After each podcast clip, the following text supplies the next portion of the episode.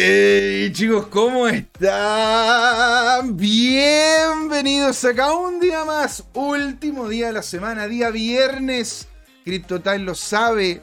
¿Y, ¿Y por qué CryptoTime? Porque es hora de hablar de cripto, señores. Don Juan Limón ya está con nosotros en el chat, ¿verdad? Igual que Jerko Beats. Qué grande, don Jerko, que lo vamos a ver, ¿no es cierto?, en la, en la charla que vamos a tener con los Crypto Talks, que claramente aquí tratamos de incentivar de que la gente aprenda a saco. Entonces, por eso mismo hemos hecho lo imposible para poder promover esto poder promover de que ustedes puedan aprender, ¿no es cierto?, este tema como tal. Y lo vamos a hablar en detalle en la segunda patita, donde vamos a conversar con Diego Ibieta, que no, nos va a comentar uno de los temas que él, él ¿cómo se llama?, tiene en agenda, ¿verdad? para lo que es el evento como tal, ¿sí?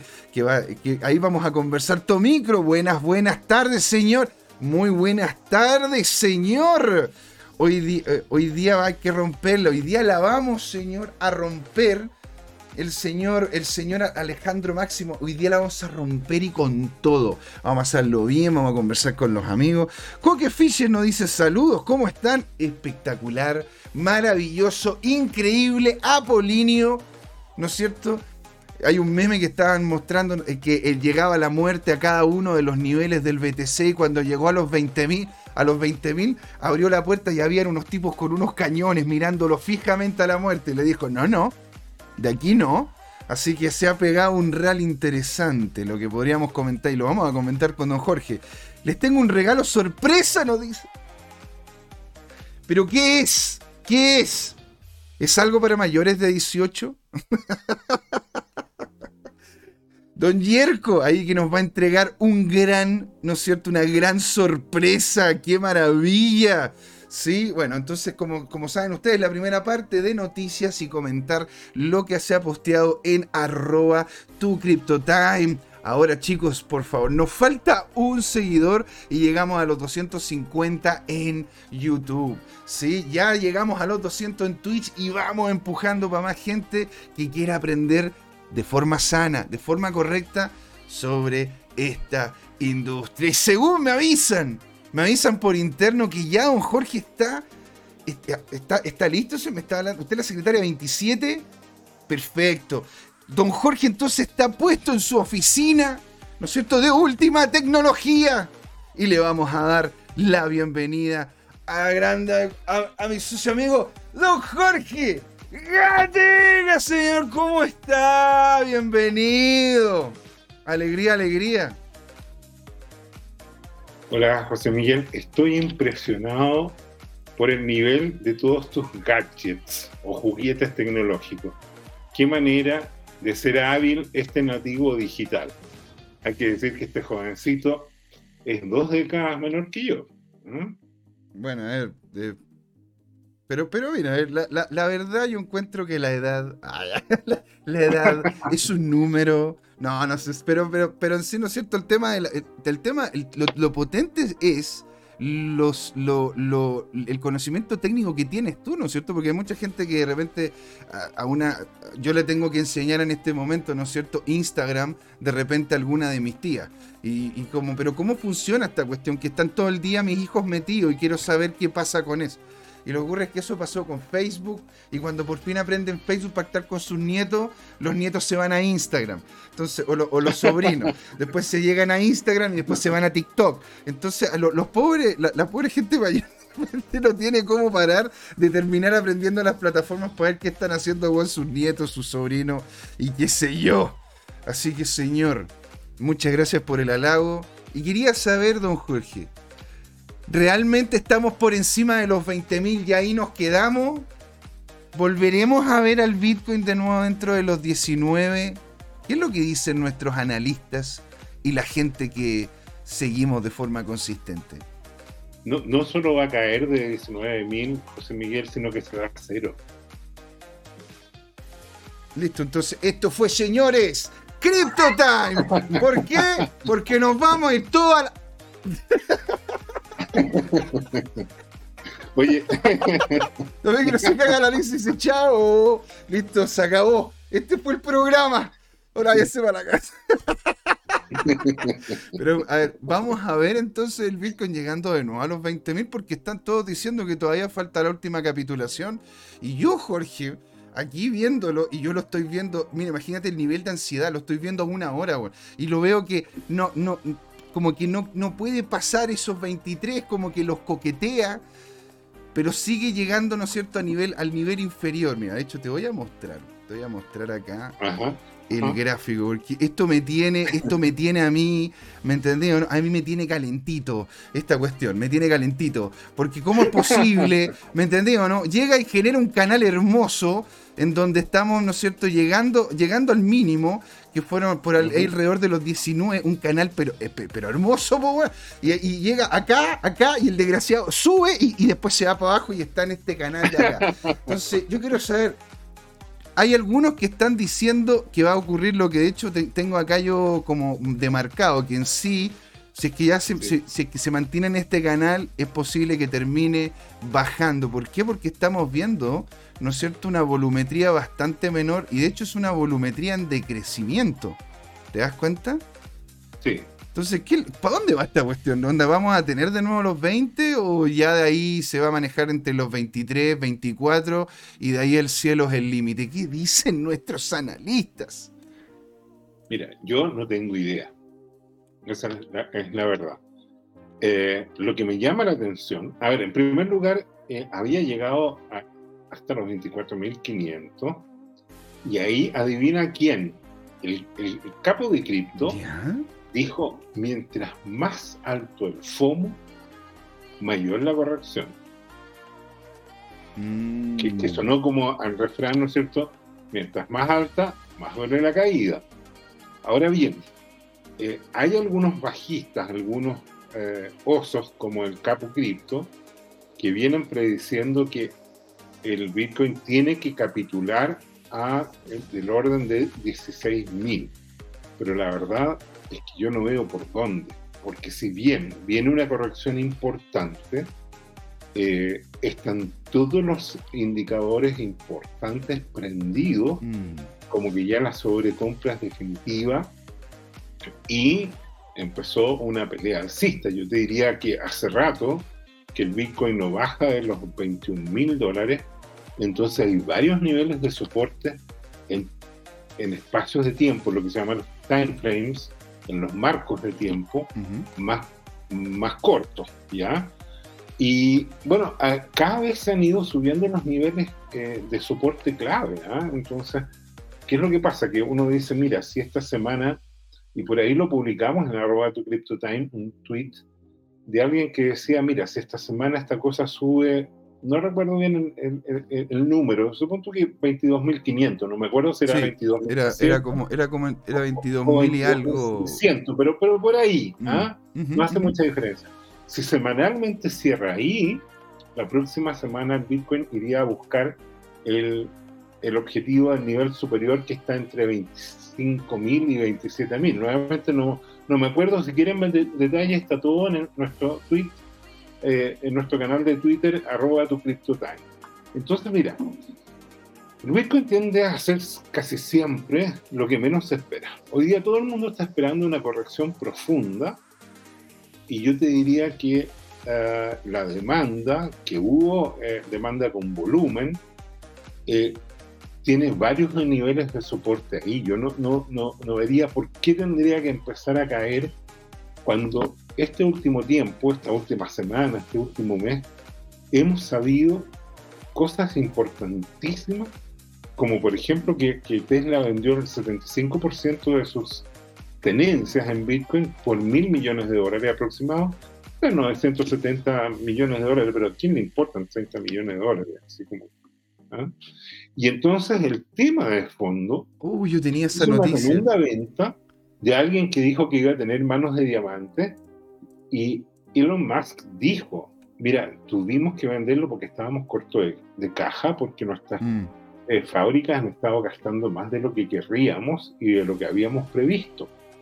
Entonces, y, y se quedaron todavía como algo así como un cuarto de los 1.500 millones de dólares que, que compraron en su momento.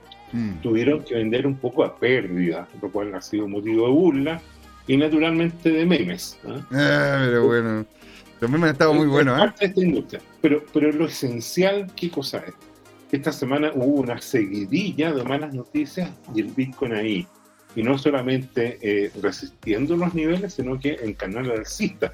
Es cierto que, eh, como se preveía, eh, este fin de semana empezó a caer. Mm. Estaba previsto que dos cosas iban a pasar. Lo primero que hay toma de ganancias para enfrentar la próxima semana. La próxima semana se viene muy dura por las cifras de fin de mes, por los anuncios de la Fed sobre si va a haber aumento de, eh, tasas para, combatir la inflación. Mm. Y, se apuesta que el mercado sí, que la Fed va, va a subir, yo te diría, 75 puntos base, que es bastante. Sin embargo, con una inflación del 9% y con, y con las tasas actuales entre 2 y 3, naturalmente que tiene que subir a por lo menos 3,5% en, en, en, el corto plazo. Y la gran pregunta es si después entre 3,5 y 5, por ejemplo, la Fed se va a atrever a seguir subiendo las tasas de interés porque cada punto que sube es dinero que se va a instrumentos financieros que sale de la economía real y eso significa muchas cosas. Significa menos empleo, por lo tanto menos eh, recursos para las personas, más seguros de desempleo, más gasto fiscal, eh, una serie de consideraciones para la economía que se ven muy, muy uh, Pero ¿cómo, ¿cómo, podría, ¿cómo, podrías entonces... ¿Cómo podrías entonces bajar la, la, cantidad de masa monetaria, la cantidad de dinero dando vuelta? O sea, porque en sí, ahí es donde tenemos el problema, pues, ¿no? Eh, Oye, el eh, eh, cifras, hay otro que le dicen el cifras también, la diferencia que yo. ah, es que tu amigo está diciendo ahí, ¿eh? el, cifras. El cifras. bueno, hay una diferencia, y, y, lo quiero decir sin presumir, que las cifras hay que ser muy bueno con las, con las potencias de 10. ¿ah? Y yo era bueno en aritmética cuando chico, y algo me ayudó, que ayudaba en el negocio de mi padre, ¿ah? y era capaz de sacar listas de de productos, porque llegaba la gente del campo y de repente pedían una lista de 30, 40 vituallas o víveres que las teníamos que colocar en caja. anotábamos los números y yo los sumaba a montar. Y, y, eso era como una habilidad de tipo feriante. ¿Has visto tú un feriante que te dicen 1500 las papas, 1400 no sé qué, no sé cuánto, y te dicen, mire, son todos 13100. Pero para ser usted, 13.000 nomás cerrado. Porque es casero. ¿ah? ¿Ah? Igual que todos acá. Aquí, aquí somos e-, todos caseros de las cripto, caseros de CryptoTime. Hubo, hubo, hubo un, un, un, tiempo en que yo tenía ejercitado ese músculo aritmético y me ha servido para ubicarme y poder hacer críticas con fundamento o aportes con fundamento por lo siguiente. A todo el mundo le interesa el precio del Bitcoin hoy día y si la próxima semana va a subir o va a bajar. no, no, no puedo creer, señor por adictos que conozco yo. No quiero decir su nombre, pero lo estoy mirando. de hecho, de hecho por, lo, menos lo que hemos visto muy potentemente es algo que encuentro yo una muy buena noticia para lo que es el BTC. De hecho, lo quiero compartir con todos ustedes, señor Paer. La capacidad de Bitcoin Lightning Network alcanza un nuevo máximo en medio del mercado bajista. ¿Qué significa esto, señor? De que cada vez más la red de Lightning se utiliza más. Hay más transacciones. Es decir, el Bitcoin se está utilizando más como moneda. Cosa que es bastante, es bastante interesante porque una cosa cuando llegan y dicen, bueno, pero es que va a subir o va a bajar de precio. A ver, tengan en cuenta de cuántos dólares hay dando vueltas. ¿No es cierto? La masa monetaria de dólares dando vueltas y digamos de que esa masa, de esa masa monetaria solamente el Bitcoin constituya un 1% del total de transacciones.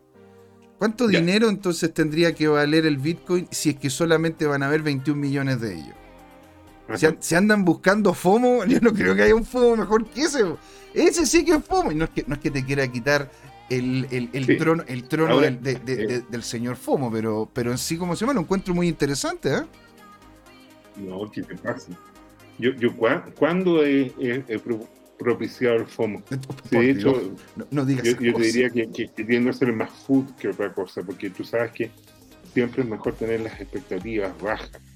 Esto, esto es válido en, en- en muchas dimensiones. Mira, José Miguel, hay una cosa que a mí me impresionó esta semana.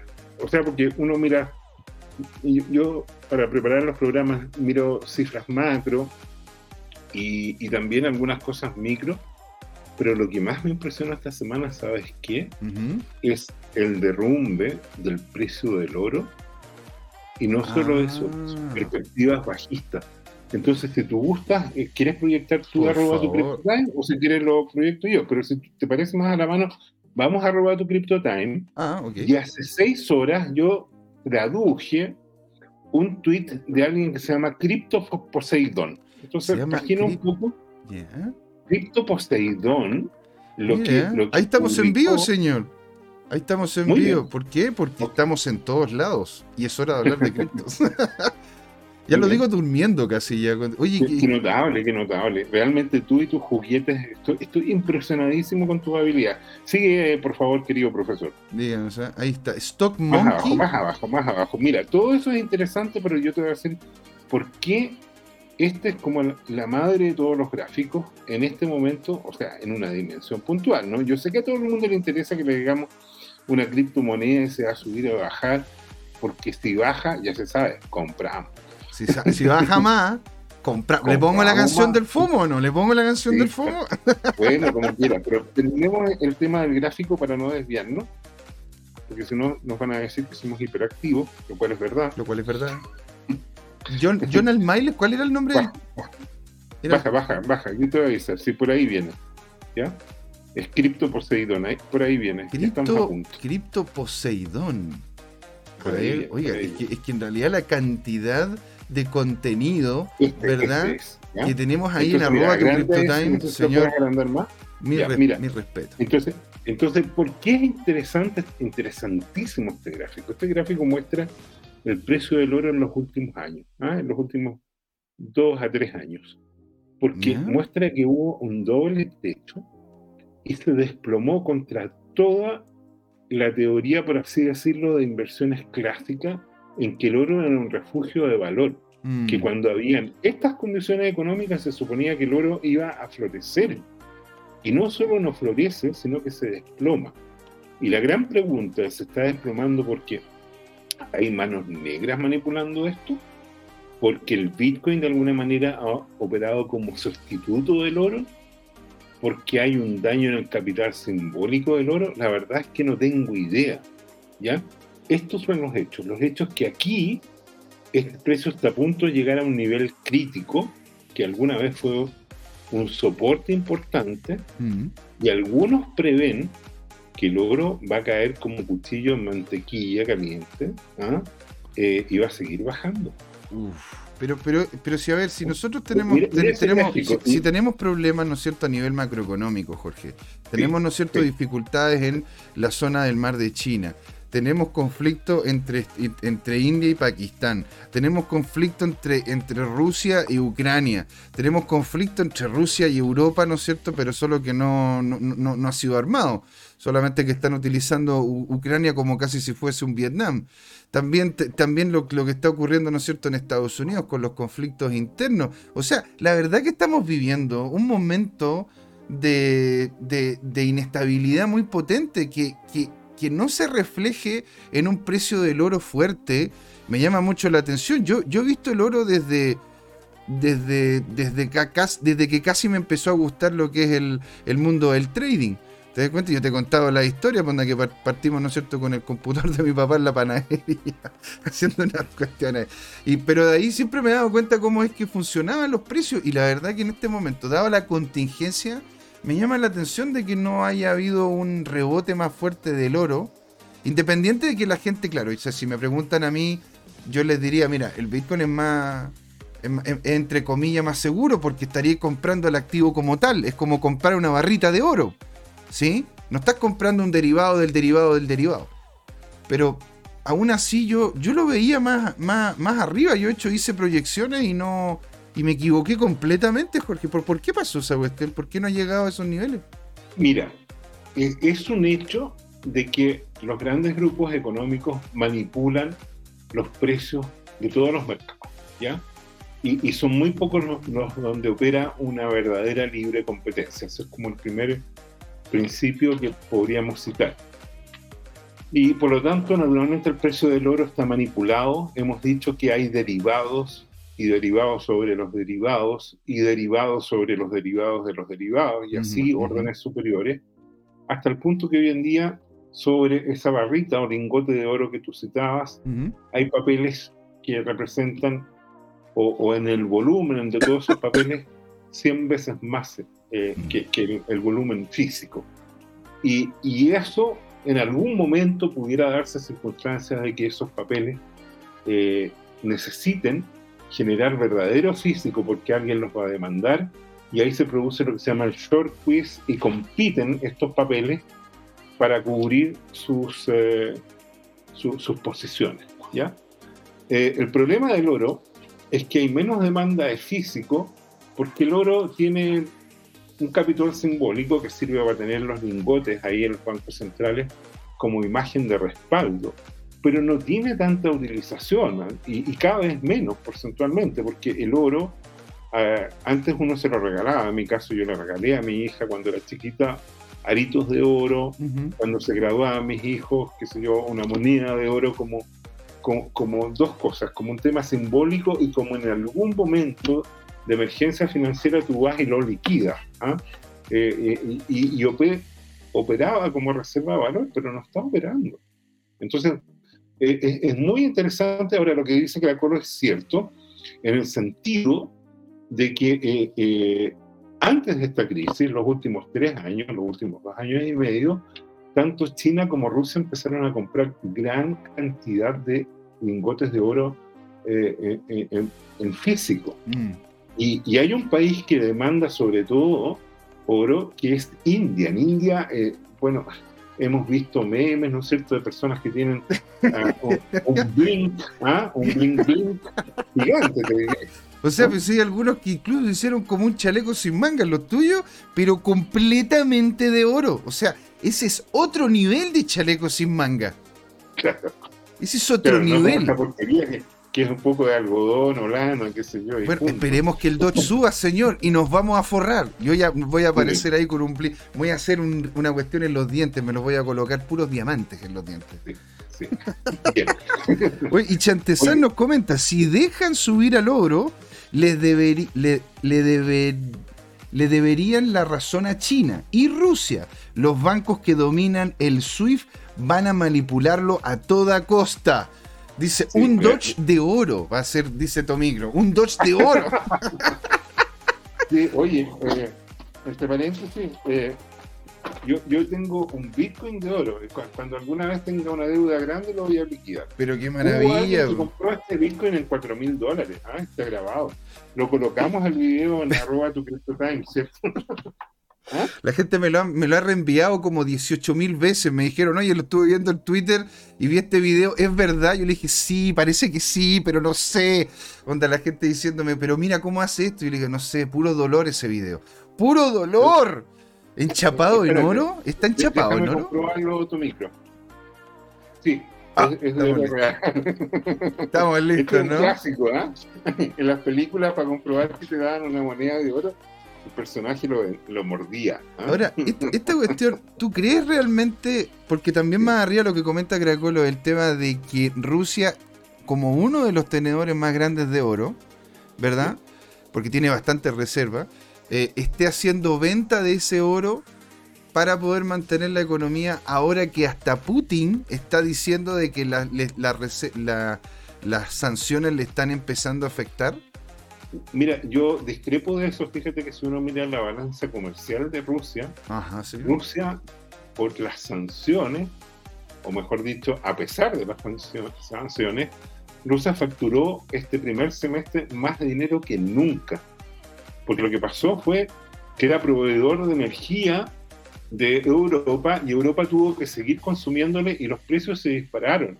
Sí, hubo, en, Alemania se multiplicaron como por 6 y en, Reino Unido se multiplicaron como por 4, así que imagínate los ingresos como le crecieron a Rusia en este tema. Así que por ese lado, si bien le congelaron las reservas, los ingresos, y además eh, ellos exigieron eh, como eh, recibir los pagos, entre comillas, en efectivo, mm. como decían en nuestros negocios antiguos de acuerdo a los comerciantes, en chin chin.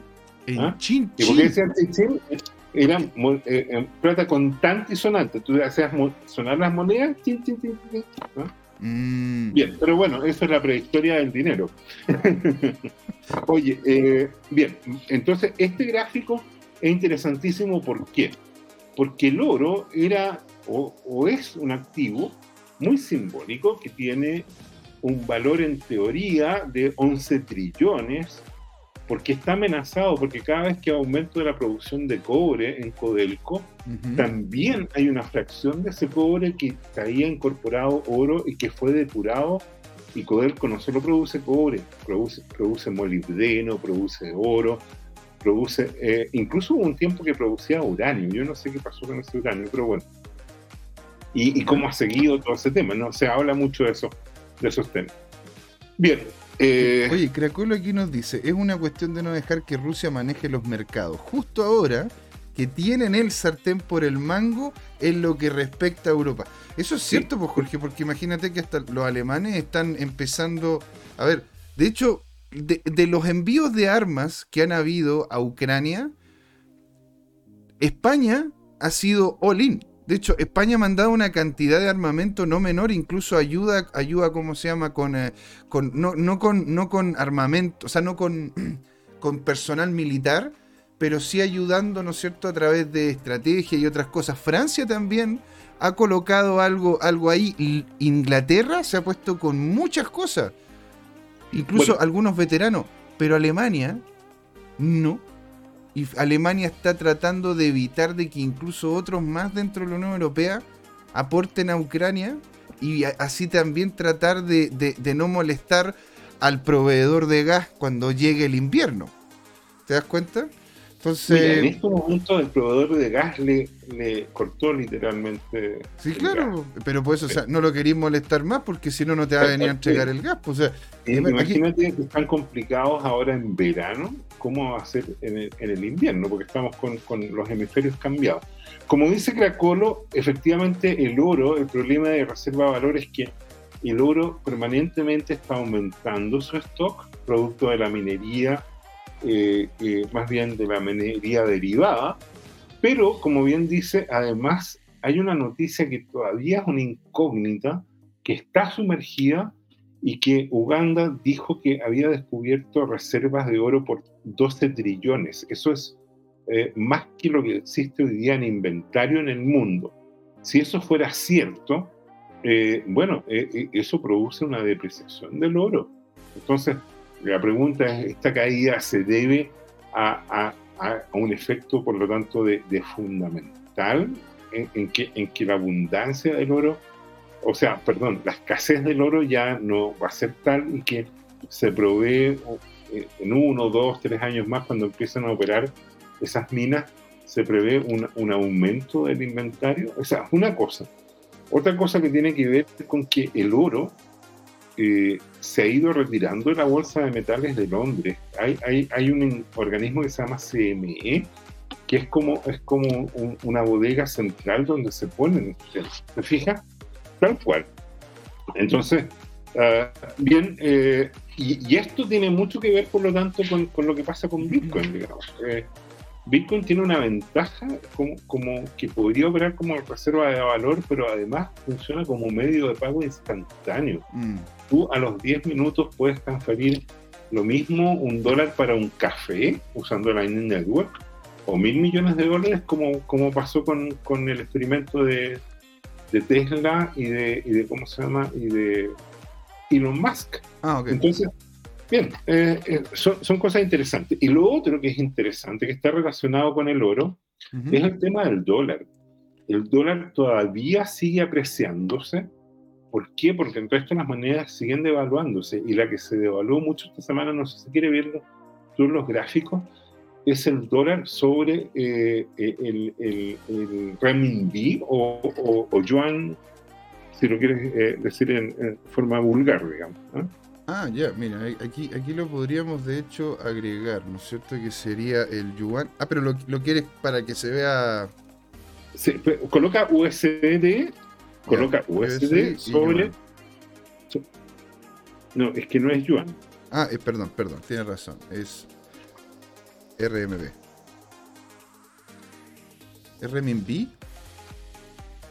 Eh, no, yo creo que coloca, prueba coloca CHN eso podría ser. China Found. No, no, no, no es eso. Entonces, coloca. Chiquillos, eh, cuéntenos ¿cuál es, cuál es, cuál es, cómo se llama, qué símbolo es el del, el del USD con lo con el ah, tema, con, con la moneda china. Coloca, eh, en vez de CHN, coloca eh, Y y ve qué opciones te llegan.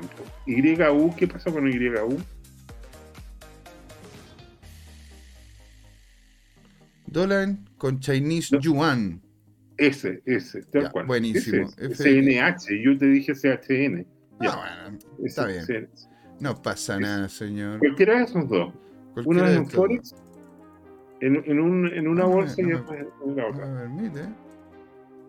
FX en US, eh, bonos economía. A ver si lo colocamos en economía. C y, si lo ves en Forex, y si lo ves en Forex, China Housing Start, todos, a ver. Pero presiona el botón de Forex, a ver. Standard Side of Short Renminbi, Yuan Renminbi Futures. José Miguel, es, una moneda, podría estar en Forex. Podría estar en Forex. Aquí está. Eh, con el, el, China USD. Pero al revés, ¿no? sería CHN, CNH. No, no, no, no. Coloca el USD primero. USD, C. Y después el CNH. Este. Ahí estamos. Ya. Y colócalo en, en, mes. Y lo colocamos en mes, señor. Ahí para que se vea pulentísimo. ¡Uh! ¡Uh! Ya, entonces, entonces mira lo que, lo que está pasando. colócalo en semanas, como para ver más, más detalle. Pero qué fuerte, o sea. Entonces, interprétalo tú. Eh, eh, describe qué, significa esto que estamos viendo. Wow. A ver, ¿qué es lo que estamos viendo? Primero ponte tú, aquí tenemos, aquí tenemos una caída, una caída potentísima, ¿no es cierto? De cerca de un 12, casi un 13%. Esa es una devaluación del yuan. ¿En cuánto tiempo? Del 25, del 25 de mayo hasta el 21 de febrero. ¿Sí? el señor Laporta dice, buenas, ¿cómo estamos? Muy buenas, señor. Y Cracolo anteriormente dice, pero si el oro deja de ser valor, ¿qué será? Con las noticias que han salido, hemos, lo hemos visto. El oro en no sé dónde de África, sí, por lo, que estábamos justamente comenzando, claro, tiene razón de Uganda. Con esas noticias se nota que es manipulación. Puede ser. Señor Laporta continúa diciendo, llevo 2180 MCTM acumulado y ustedes, muy bien. ¿Por qué? Porque ahora cada vez que nos vean, chiquillos, y es una cosa chula que de hecho sería, es muy bueno comentar, cada vez que ustedes nos ven, abajito en el chat, bueno, en Twitch, abajito en el chat de Twitch, les van a aparecer una cantidad de mini CTM. ¿Sí? Y la idea es que después podamos jugar con esos mini CTM, puedan comprar emoticones. Estamos viendo si es que hacemos algunos de Dodge, de Jorge, ¿no es cierto?, agarrando un Bitcoin. y cosas por el estilo. Dice, ah, don Jorge dice que tiene cero CTM, pero bueno, ya, ya los va a tener, señor, mientras siga viendo este programa. ¿sí? Bueno, volviendo, ¿no es cierto?, aquí a lo que es la desgracia de, la moneda, de la moneda yuan. Ahora, esto ten en cuenta, mira, partió esto en primero de junio del 2020 y ha ido en total de crecimiento hasta, ¿no es cierto?, que llegó el 11 de abril. ¿Alguien se acaba de suscribir, señores? Muchas gracias. Eres genial. Coméntanos en el chat habla con nosotros. Qué bueno tenerte por acá, si la idea es conversar. A ver, ¿y qué es, lo que, qué es lo que les podría decir yo acá? Bueno, acá el 18 de abril del 2022, no hace casi nada, se pegó una subida importante y subió de nivel. ¿Por qué se pegó esta subida tan grande, Jorge? El 25, el 25 de abril no, no, me, el 18 de abril no me calza. El 18 de abril. ¿Habrá, ¿habrá sido un colapso inmobiliario? Eh, es posible. Es posible. Ahora, ten en cuenta, ten en cuenta de que aquí lo que estamos viendo es el dólar en relación al yuan chino. O sea, significa de que acá, de hecho, lo que ocurrió fue de que necesitabas cada vez menos yuanes chinos para poder comprar. Pero dilo más fácil. Un dólar. José Miguel, el gusto se, nota. No, pero... Di, el dólar está más caro porque el, yuan se devalúa. Eh, exacto. Ahora, el problema del yuan, yo de hecho te mandé un video que yo lo encontré muy bueno. No sé si lo alcanzaste a ver. Oye, ese video donde hace el detalle de todo lo que está ocurriendo en China con el problema bancario.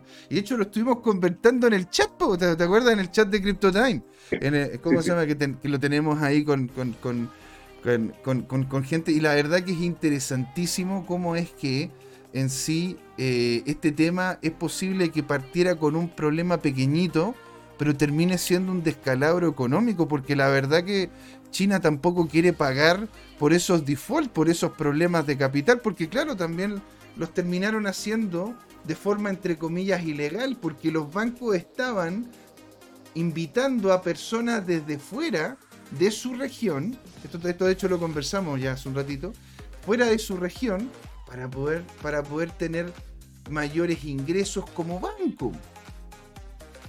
Ahora, el problema fue que si tú, ponte eh, si, tú estabas en la zona donde estaba el banco, tú podías ir físicamente a la oficina. Pero ¿qué pasa si que tú estabas a más de mil kilómetros de, donde, de, la, región en donde estaban tus capitales? Había gente, Jorge, que se pegó cerca de siete días en, en estas motos chiquititas siete días en estas motos, en esta scooter, pasando por, por cerros, por, eh, ¿cómo se llama? Frío, lluvia y todo, para poder llegar alguno, al, banco donde se supone que tenía la, la, la, plata y no pasaba nada.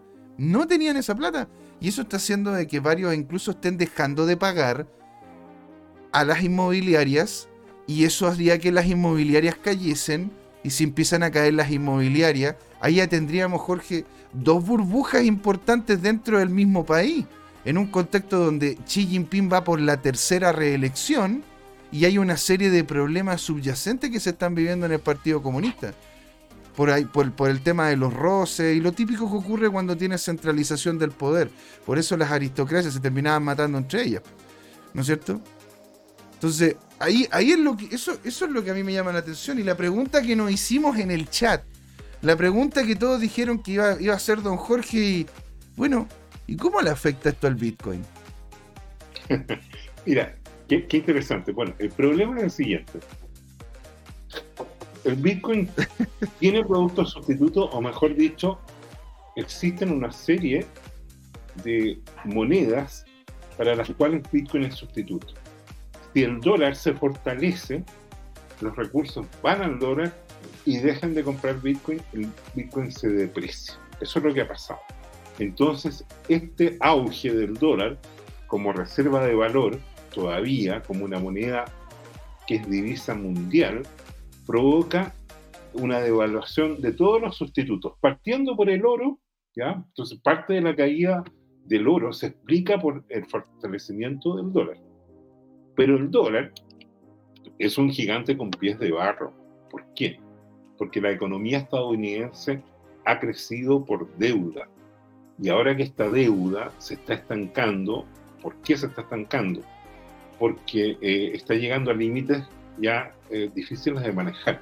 Como las tasas de interés están subiendo, eso significa que la deuda estadounidense es más cara de pagar. Y por lo tanto eso termina afectando la economía de Estados Unidos, sus perspectivas de crecimiento y empieza a devaluar al dólar. Ahora, ¿por qué ha seguido subiendo el dólar?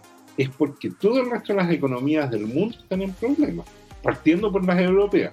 Rusia, porque está sancionada por los países del mundo, una cantidad grande de países del mundo. Europa tiene el problema que la mitad de Europa en economía es prácticamente Alemania. Y Alemania está en problemas energéticos y, bueno, también tiene este tema como inercial de, que las cuarentenas del COVID le restaron como potencial. Y, el resto de Europa no está mucho mejor entre, el COVID, entre eh, las fallas de las cadenas de suministro, una serie de países en el mundo que están muy complicados con la inflación o hiperinflación y, que están provocando alzas sobre todo en los alimentos que están escasos y esos, esas alzas de los alimentos han llevado a protestas importantes como la, revolución que está ocurriendo en Sri Lanka, como el desastre que ha habido en el Líbano, como las protestas que aparecieron en Panamá y en Argentina y en una serie en Ecuador.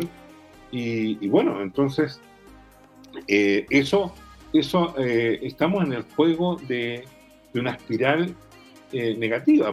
Pues eso son peores noticias, eso aumenta más la inflación y la incertidumbre, los precios, y por lo tanto la gente se enoja más y protesta más y, y, te vas al círculo vicioso de, daño, de temor, de, todo lo demás. Pero esto de, dónde, dónde parte todo, ¿de dónde parte todo eso, pues, Jorge? De la deuda.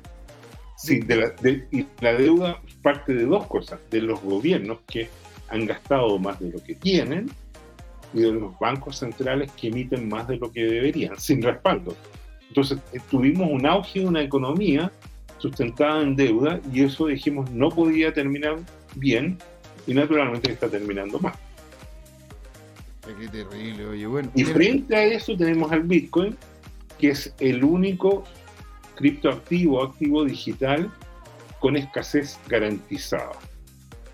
En cambio, el resto adolece de que son eh, activos centralizados que no tienen claros los mecanismos y que dependen de la voluntad a veces de una persona o de un grupo de personas para seguir emitiendo y por lo tanto castigando a los actuales tenedores de esos activos. Entre ellos, lamentablemente, un servidor que tiene Dodge y que sufre. ¿Cómo que sufre? cada hora, cada minuto veo que mis Dodge se evalúan porque aparecen millones y millones de Dogecoin. Eh, pero, si, cuando llega el dólar uno a uno, ya con eso estamos, Jorge. Si ya con esa cuestión ya no empezamos a comprar chalecos sin mangas, pero de oro. Pudo haber sido si Elon Musk compraba Twitter, pero eso ya no va a ser. Eso es una quimera. Eso es como, es como la olla de oro que está al final del arco iris es, es un mito, es una ilusión, es, un espejismo, es. Bueno, Asume la realidad. Es bueno soñar. eres un adulto. No, Asúmelo. yo no asumo que soy adulto, así que listo. Ahora, dice que no tengo idea. ¿Por qué, Domicro? No tengo idea, no tengo idea de qué. ¿Se viene una quema gigante, Dodge? ¿Estás dateado? Puede ser, ¿ah? Ahora, aquí hay una, hay una noticia bien interesante sobre Chiva. te lo voy a comentar ahora. A ver, a ver. Primero, primero decir, primero decir, primero decir, ¿no es cierto? Bueno, el señor Laporta comentó un poco más arriba. Irán acepta yuanes chinos para pagos de petróleo, pero desde principios de mayo. Mira, mira esa cuestión los comenta. Y ahora el señor no, Laporta nos dice más abajo. Dicen que Musk es, es el es Ponzi reencarnado. Porque hay mucha gente que no sabe que en realidad Ponzi, bueno, a los Ponzi se les dice Ponzi por el apellido de uno de los creadores, o sea, no fue el creador, yo creo que esto ya tenía mucho tiempo atrás, pero fue uno de los que llevó esta, esta práctica a niveles estratosféricos, ¿no es cierto? Que tenía apellido Ponzi. De verdad. Entonces, y el tipo tenía una cantidad de gente metida en el Ponzi que era ridículo. Tenía hasta gente de los gobiernos, tenía, tenía diputados, tenía una serie de personas. Carlo Ponzi. Carlo Ponzi. Era, era, era, italiano. Italiani. Tenía ¿Cómo no? italiani. ¿Sí? Ahora, señor, aquí yo tengo la noticia que le quería yo comentar tengo algunas noticias que podríamos comentar para, para, Ahora, mira, antes de, antes de meternos en una de esas con vamos a irnos a algo que de hecho lo encontré bien potente porque dado los cambios de temperatura que estamos viviendo en el planeta, podría llegar a ser un problema si es que no nos adentramos a las energías renovables y de alguna y de otras cosas en la minería. ¿Por qué, señor? Porque la ola de calor provoca la mayor caída de poder en la minería Bitcoin desde la prohibición de China, señor. El calor está haciendo que los mineros se calienten tanto Bueno, es que los mineros ya son calientes ya. Entonces, el calor aquí, aquí, aquí, lo que pasa es que con la ola de calor, los mineros ya sobrepasaron el nivel de calorismo y están ya literalmente con serios problemas, Jorge. ¿Qué, tú crees que esto va a terminar siendo algún tipo de problema? Porque el calor se va a quedar por lo menos un tiempo. No lo sé. No lo sé, pero, pero recordemos que Bitcoin tiene un algoritmo que compensa todo de su manera automática. Eh, lo, que, lo que va a ocurrir es que algunos de esos mineros van a tener que cerrar sus operaciones y por lo tanto va a decrecer eh, el hash rate disponible y por lo tanto eso se va a reflejar en la función de dificultad y eso va a terminar premiando a, a los mineros que quedan. Ahora, señor, le tengo una cosita, un agua, una, un dulcecito. Y se lo quería dejar para el final, porque la verdad que lo encontré notable. Esta es la noticia, señora. Porque la, la noticia en sí no te dice lo importante del subyacente de ella. A ver. Señor, en este momento, China, o por lo menos uno de los productores más grandes de chip chinos, a ver logró llegar a crear un chip de 7 nanómetros. Es decir, en este momento en China están llegando al mismo nivel de supremacía tecnológica en el concepto de creación de chips que los que tiene Estados Unidos. Y de hecho está por delante ahora de lo que es Europa. Esto es sumamente potente, ¿ah? porque de hecho a China le complicó mucho, mucho el tema de las sanciones de no poder obtener la tecnología que era necesaria para poder tener estos chips de 7, nanómetros. Y China lo hizo igual. ¿Por qué? Porque contrató a nacionales chinos, a nacionales chinos que estaban vinculados con esas empresas y trajo la tecnología a su propio redil. ¿Y cómo se supo de que China estaba llegando al mismo nivel de Estados Unidos en, la cantidad de nanómetros? A través de un minero Bitcoin, que, lo, que, fue, que fue como se llama, que fue como se llama, enviado a, un, a, una, a, una, a una granja de minería. Entonces cuando lo abrieron se dieron cuenta de que tenía el chip una estructura diferente. Tenía una estructura de 7 milímetros, 7 nanómetros. Ahora, Jorge, yo la verdad que no soy tan, no soy tan, tan, conocedor del tema tecnológico como tú. ¿Qué significa, no es cierto, de que en este momento en China se puedan hacer chip de 7 nanómetros. ¿Eso, ¿Eso importa? ¿Eso realmente es algo importante que estén al mismo nivel que Estados Unidos? Que Estados Unidos incluso esté queriendo colocar una, una, una acta de chips para poder incentivar de que, de que los, las, las empresas creen chip dentro de Estados Unidos. ¿Cuáles serían las implicancias de todo esto? O sea, mira, esto, lo que tú preguntas es un tecnicismo súper específico. Eh, antiguamente, los circuitos electrónicos funcionaban en los años 40, 50 con lo que se llaman tubos de vacío.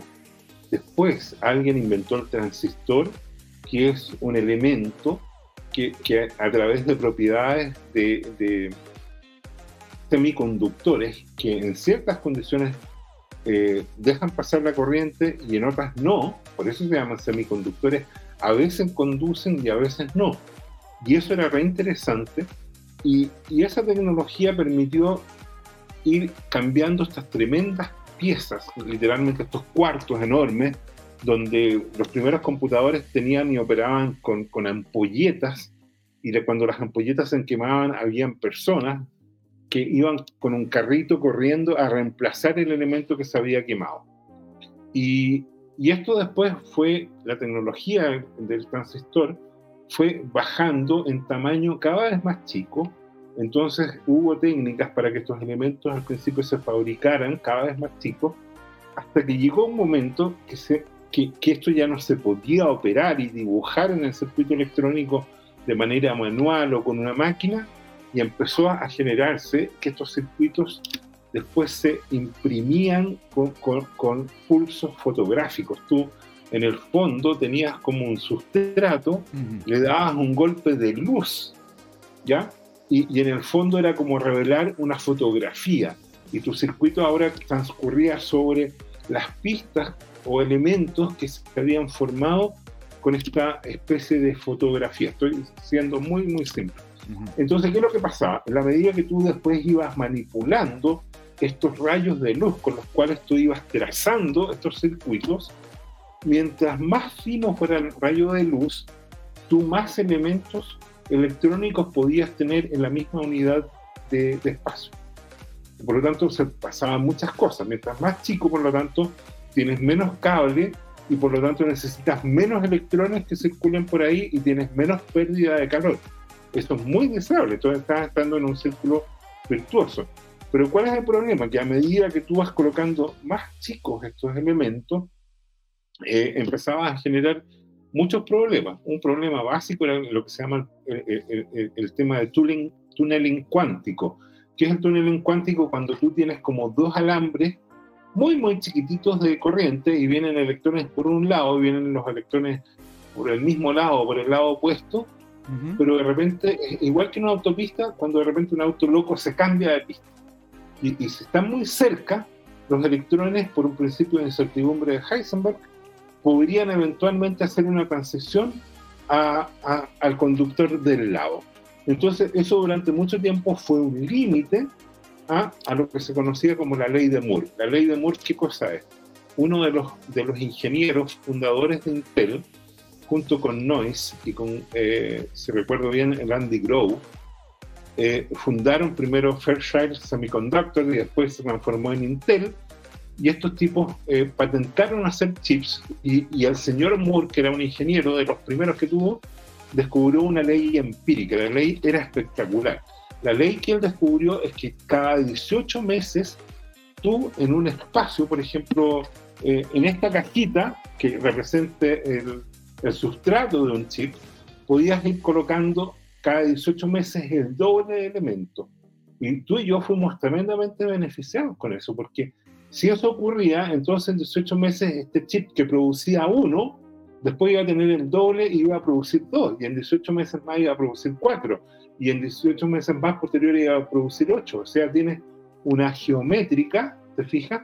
Eh, que operaba en eso. Y al tú tener esta potencia de, la electrónica, eso significaba que cada 18 meses el precio de tu computador caía más o menos a la mitad. Y yo lo viví. Fíjate que el primer computador que llegó a ingeniería industrial en el año 82, que yo lo conocí, que era una IBM, todos íbamos a echar una miradita a un primer computador que había en un escritorio, costaba 10 mil dólares y tenía dos disquetes flexibles, no tenía disco duro, costaba 10 mil dólares.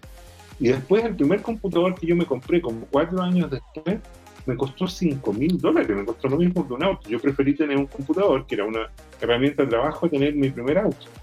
Entonces, y, después, bueno, eh, un computador más potente eh, me costó 1.800 dólares. ¿Te fijas? lo compré dos o tres años después. Y después, el siguiente computador me costó 900 dólares. Y así. Entonces, eh, tú, tú, tú, ves que este auge de la potencia computacional después produjo una caída de precios también equivalente.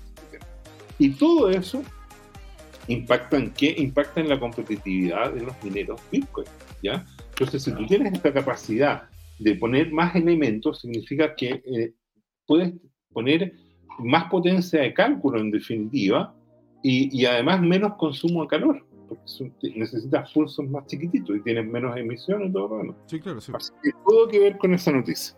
Señor, yo estoy, pero, pero estoy anonadado con esta noticia, con esta sorpresa que nos dio Don Yerko. ¿Sí? La verdad que estoy impactado con esta noticia porque llega y nos comenta, nos dice, a medida que la gente compre CTM, iré creando una página de bienvenida y tal vez incluso una DAP para interactuar con el streaming, encuestas, sorteo. O sea, pero qué maravilloso. Qué maravilloso. O sea, poder crear una comunidad ahí a través de lo que es el CTM. Y de hecho, la idea, ¿no es cierto?, es que por una cantidad de MCTM, por, por vernos acá y qué sé yo, vayan pudiendo ir consiguiendo también, pues si la idea es poder que la gente pueda comprar cosas, ponte tú, imagínate que compre un emoticón Oye, de pero- Jorge espérate. un perrito Dodge. Oye, pero espérate, si el Bitcoin tiene Satoshi, ¿por qué el MSTM no le podríamos poner Jerko? El yerco. O sea, es que ya tenemos la moneda ya, pues ya existe la CTM, pues la tenemos en la red de Binance. Está bien, pero, pero es que el, el, el mili o el, o, el, o el nano CTM podría ser un, un Jerko. O sea, el, la, el, la, es que to- no sé cuántas, cuántos ceros tiene, que no sé cuántos ceros le colocaron al, pero la mínima Pa- unidad, que- que, la mínima unidad pusieron- de, de CTM, parece la- que le pusieron nueve ceros. no sé si 18 o 9. ya, pues entonces desde ahora en adelante la unidad vamos mínima a hablar, oye, se vamos llama a el llamar a- yerco. vamos, a- vamos a llamar al gerente de nuestro banco central para que para preguntarle cómo, cómo lo hacen. Ya, pues señor, y de hecho genial poder tener esta dinámica y se vienen muchas otras cosas más Oye, entretenidísimas en el espérate, canal. antes, antes que nos vayamos, José Miguel, Sí, señor. importante que des la dosis de opium. Así que por favor ándate al Twitter y veamos algún gráfico que entre tanto FOMO Ya. a- algo debe haber, ¿o no? Entre tanto FOMO, algo debe haber. ¿Y usted qué dice? ¿Nos vamos, nos vamos a lo que estaba comentando el capo de cripto que vi, vi uno por acá? No, no, no. Vamos a lo que colocó el Stock Money Lizard. El stock. Es, es el primero que tiene, el, el que está debajo del que está quemando gas. ¿no?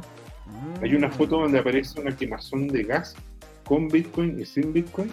Ya, Y ok. debajo- Ah, ya. ¿Ya? Aquí, aquí, aquí la tengo, pues señor. Acá la vamos a A ver. Inmediatamente. ¿eh? Vamos a compartirla inmediatamente, pues señor. Ahora dice don, bueno, María Ma- Ma- Mabel de León dice, ese gobierno Chile, o sea, ese gobierno chino es un abusivo. Sí, Maribel. Yo no sé qué quieren conmigo. No sé qué, no sé qué quieren con don Jorge, oye, le, le tienen Oye, que- eh, Y mira, y la- mira qué mira, interesante. Yerko dice que la unidad atómica se llame time. Son 18 decimales. O sea, imagínate, tenemos. El Cristo Time tiene 18 decimales. Y la unidad mínima se, vaya, se podría llamar time. ¿No es cierto? Vamos a, Oye, vamos a proponerlo dentro de las primeras encuestas de la, de la plataforma. Oye, si se llama Yerko, la unidad mínima. Oye, me dan unos dos Yerko, dame un Yerko, un Yerko, medio Yerko. O, y- y qué, y qué va, oye, ¿y qué va a pasar en el flipping cuando el CTM pasa a dejar al Bitcoin? Bueno, ahí, ahí, ¿no es cierto? Nosotros ya no vamos a estar en este planeta. Yo creo que voy a tener, yo creo que voy a tener, ¿no es cierto?, alguna finca en Marte, ¿no es cierto?, con, con vista Ya. al mar. Porque con, esa cantidad de plata, ¿no es cierto? Con esa cantidad de plata yo te, te hago el nuke en mar. Importamos un, un mar, pues nos llevamos el mar muerto para, para estar ahí. ¿Para qué tanta cosa? ¿No es cierto? Nos llevamos el mar muerto. Si total ya está muerto, no le va a doler a nadie. Así que no pasa nada. Don, el, don Alejandro Magno nos dice: A mí me gusta más Yerko. ¿Ah? Mabel de Reón comenta: pese, pese lo, pase lo que pase, pero jamás permitiré que el gobierno controle mi dinero y jamás, pues, se imaginan que les bloqueen sus cuentas. Bueno, eso es lo que muchos tienen miedo con el tema de la moneda digital estatal. Porque una vez que tengan la moneda digital estatal, no solamente van a saber cuánto dinero tienes, sino que van a poderle, poder literalmente eliminar el dinero que tú tienes o colocarle un, un sistema de, de- de tiempo. Pueden decir, yo quiero que todo el dinero de Jorge se vaya a la chuña, deje de existir, ¿verdad? De aquí a uno, de aquí a unos tres meses. Y que listo, y simplemente deje de existir. Ahora, señor, dice, Yerko dice, en el chat dejé, dejé el link del sitio web CryptoTime acá en YouTube, me banean los enlaces. Ya pues señor, ahí como se llama en el Telegram vamos a colocarlo. Ahora, ¿qué es lo que estamos viendo, don Jorge? Bueno, eh, esto es interesante, esto es un fractal que según Stock Money Lizard eh, es lo que está pasando ahora y se espera un repunte. El Opium dice que estaríamos eh, ya terminando el, el- el bottom y que ahora nos vamos a una corrida alcista. Mm. Mira qué Así que, lindo. Lo, lo que esperamos, ¿no es cierto? Como decía mi abuelita, que Dios nos escuche que- y que el diablo se haga el cucho. Se haga el sordo, claro. Pero imagínate, o sea, si es que llegásemos a ver esta dinámica, ¿verdad? ¿sí? Después de esto, o sea, estaríamos viendo el precio como por acá arriba. O sea, ¿Y cuánto es eso? es, eh, a ver, déjame, déjame ver si puedo agrandar la imagen. A ver, esta imagen la vamos a compartir y si es que estuviese más, lo más arriba del todo, ¿verdad? Si, si- si vamos a proporciones, o sea, esto no significa que... No es tanto, ¿ah? Eh. Son apenas 80 mil dólares, o sea, un 400%. O sea, 88 mil, 88 mil dólares y más. Ah, ya. 88 mil dólares Sí. o más. Y, y de hecho, y ahí ya estaríamos más que por encima del, del, del, del all time high anterior, ¿ah? Sí, muy bien. Aquí nos comenta eh, Ma- Mabel de León, nos dice que no... Maribel. Ma- perdón, perdón, Maribel de León. Que no esa moneda digital es una ilusión de las redes sociales como, eh, como los metaversos. O sea, ¿qué te puedo decir la verdad? Eh, en, el tema, en el tema de estas monedas, si es que realmente los estados se ponen a hacer monedas criptográficas, esto ya se convertiría, eh, o sea, muy parecido a lo que pasa en China. Y hay una última cosa que los quiero dejar pensando, ¿verdad?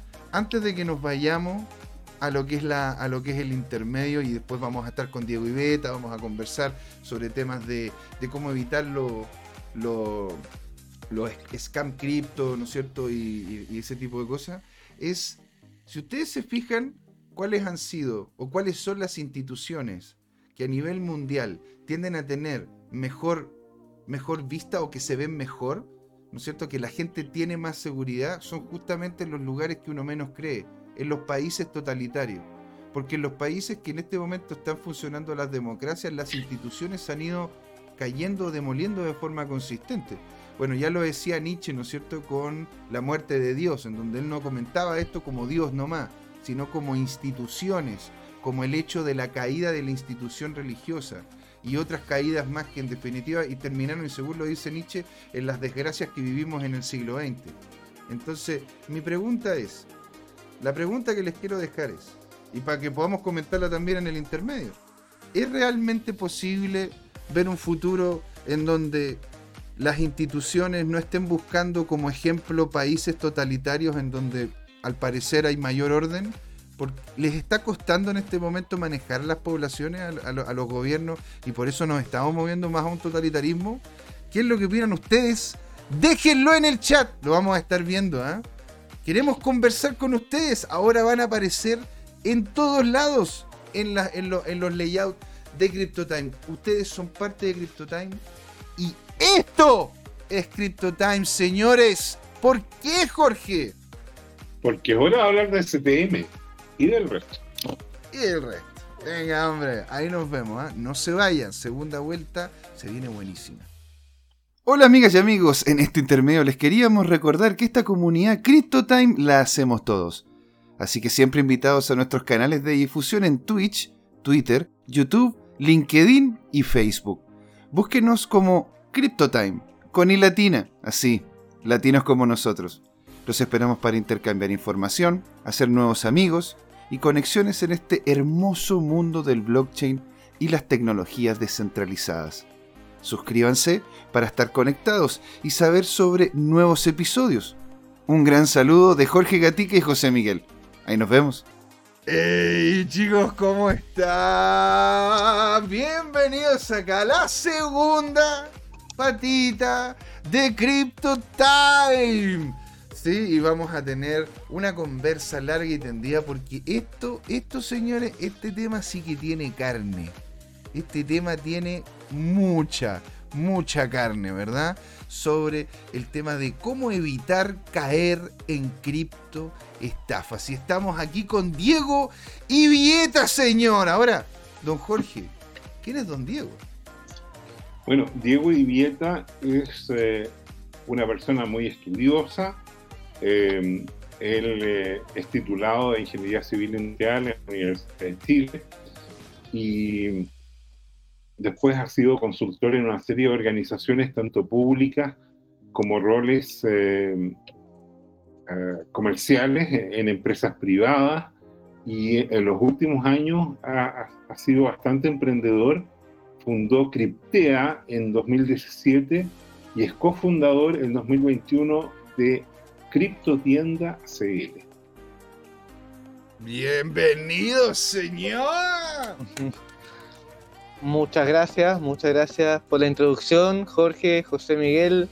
Un gusto estar aquí con ustedes hoy día y en lo que nosotros podamos aportar, la información es poder, así que vamos a estar ayudando a la gente que se conecte, que pregunte y también comunicándole las distintas cosas que se nos vienen, amigo mío. ¿Qué es lo que se nos viene? Tenemos el agrado de, invitarlo a ustedes, de, hacer esta invitación abierta a la gente que nos ve, a su comunidad, a las nuestras. El día 30 de julio haremos un Crypto Talk, Crypto Talk con Alejandro Máximo y con Jerko Pincheira. Vamos a estar hablando de criptomonedas. Vamos a hablar de blockchain, vamos a hablar de quién es Satoshi Nakamoto quién es. Mira, parece que eso, ya, nos están hackeando ya. Ya no le están permitiendo decir quién es Satoshi Nakamoto. ya caer estafas. Las cripto scam. Las cripto scam. tal cual, lo dije y se cayó. Lo dijiste, dijiste cómo se llama. Bueno, ¿quién es Satoshi?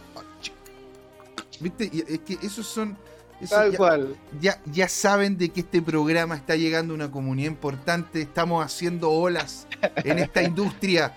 Y por ende, de repente nos intentan ahí pegar la bloquea. No sé, no, Ahora, señor, la pregunta es, ¿no es cierto? ¿Qué son las criptoestafas y por qué y por qué cómo se y cómo poder cómo poder hacer notar alguna criptoestafa para poder, ¿no es cierto?, llegar al tema de evitarla. Oye, esto partió hace mucho tiempo atrás, José Miguel. Yo inicié 2016, inicié en una crypto scam. Pero esta no era cualquier crypto scam, era una crypto scam de una moneda que te entregaban a ti una moneda en un token. Tú la recibías. Era todo lo que se hacía.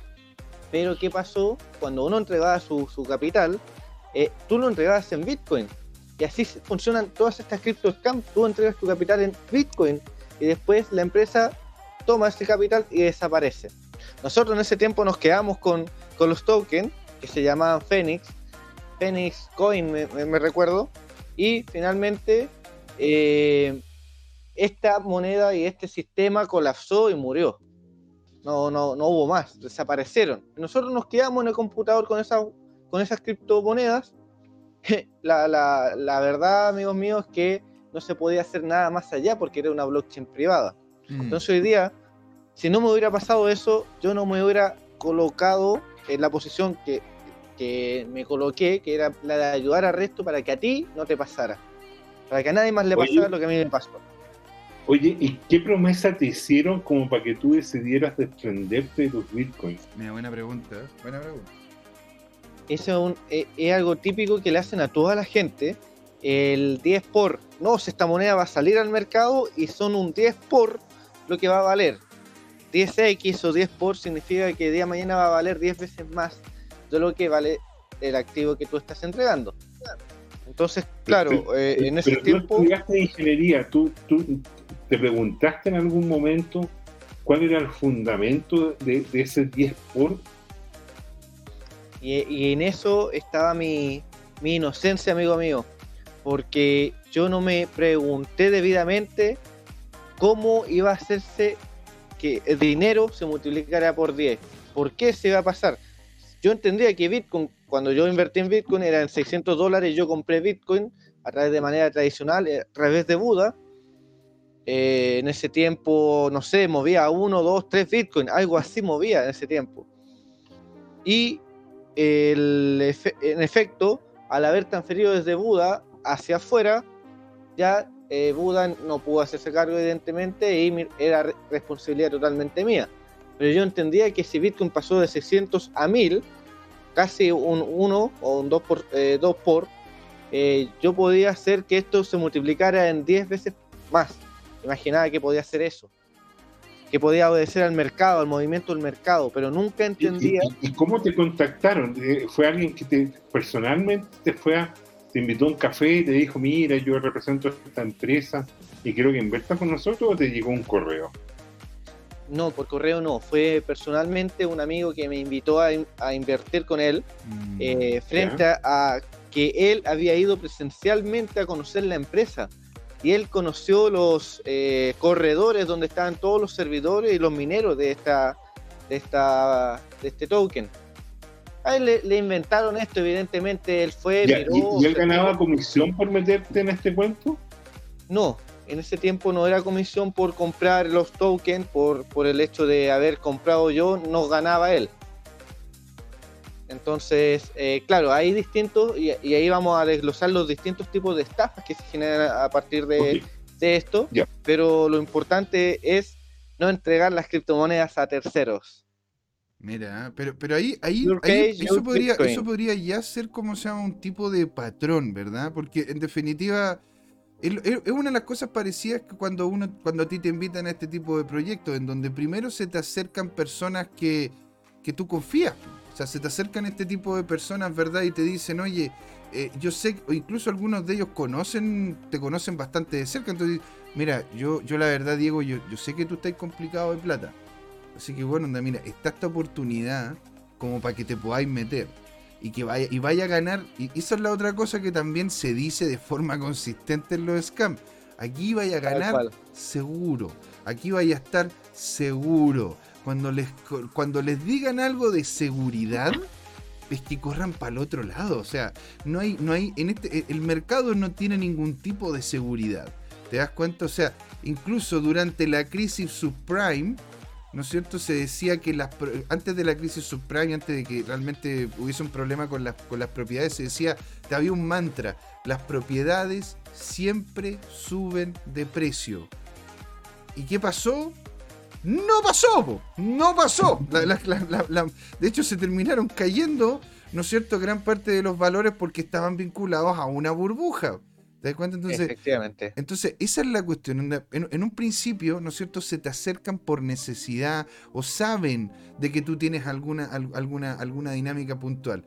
Y otra cosa es la que dice también Jorge, que cuando se te acercan estos scammers, lo hacen, ¿verdad?, de mm, lo, hacen tratando de, ofrecerte de ofrecerte como una solución que es factible. Te das cuenta, hay una solución que de hecho parezca, parezca muy fácil, en donde tú difícilmente vas a terminar perdiendo. ¿No es cierto? Ahora, así es. ¿Cómo, cómo fue tu experiencia con eso? Porque en realidad, bueno, yo conocí, eh, y ojo, ¿ah? y esto lo digo a mucho pesar, esto lo digo con mucho dolor. Yo conocí a un joven ¿no es cierto?, que estuvo vinculado con uno, con uno de estos, de estos scams, ¿verdad? Y nosotros se lo dijimos. No quiero decir el nombre del joven, no quiero decir la situación puntual, pero este cabro, de, este cabro siendo padre de familia, teniendo una nena, siguió vinculado con eso, siendo que le dijimos que era un scam. Dijimos, no te metas ahí porque vas a tener, ¿no cierto?, problema. Y el chico le dio, le dio, le dio, terminó vinculándose con capitales de no muy limpio inicio, ¿no es cierto? No, de, no capitales tan blanco, lo terminó llevando a, México y ahí en México no lo, no lo vemos nunca más. De hecho, la única cosa que supimos de él fue la noticia en donde lo vieron, ¿no es cierto?, en la parte de atrás del auto, hecho pedazo. Entonces, entonces, eso es, la, eso, eso es lo complicado, eso es lo, eso, ese es el lado B de esta cuestión. Por eso mismo cuando hablamos de los scams, no hablamos netamente de, ah, mira qué choro, o sea, cuando estuvimos viendo con Jorge, ¿no es cierto? La otra vez estuvimos viendo Lovely Inu Finance y le hicimos una radiografía y la cuestión no tenía, ¿me entiendes? No tenía white paper, no tenía esto, no tenía, que casi no tenía nada y te ofrecía el oro y el moro. Más encima el, el GitHub era simplemente un copiar y pegar Claramente estas cosas no tienen utilidad.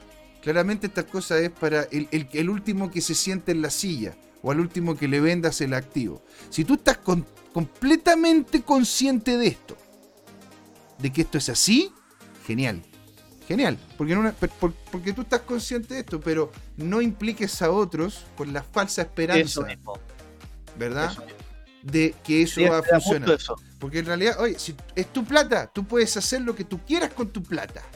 ¿Verdad? Así es. De ahí involucrar a otro y hacerles un daño, eso es moralmente inconcebible. ¿Sí? Don Jerkovic nos dice, Crypto Scam, todas las que ponen más empeño en la parte visual, marketing, en vez del desarrollo técnico. Y continúa, de hecho, se puede decir que antes de, del cripto invierno, el 99% eran solo campañas de marketing para recaudar fiat a cambio de promesa. Y nuestro Goro 2030, señor, que está acá. Mariano, un gran saludo, grande usted. ¿Cómo evitar estafas? Justo hoy me entero que hay un CTM falso. ¡Oh! No te lo puedo creer. Tenemos que revisarlo. Tenemos que revisar. No sé qué dijo Jorge, pero lo. lo, lo, ¿Qué, colocaste, Jorge? Estás diciendo malas palabras en el chat que te censuran. ¿Sí? Si, don Jorge, si don Jorge se corre la voz en la, en la criptosfera de que hay un CTM apócrifo. ¿CTM? CTM sale con asterisco. Sí, CTM. Qué loco. don, Diego. Entonces. Yo creo que en el fondo hoy día se da mucho lo que tú dices.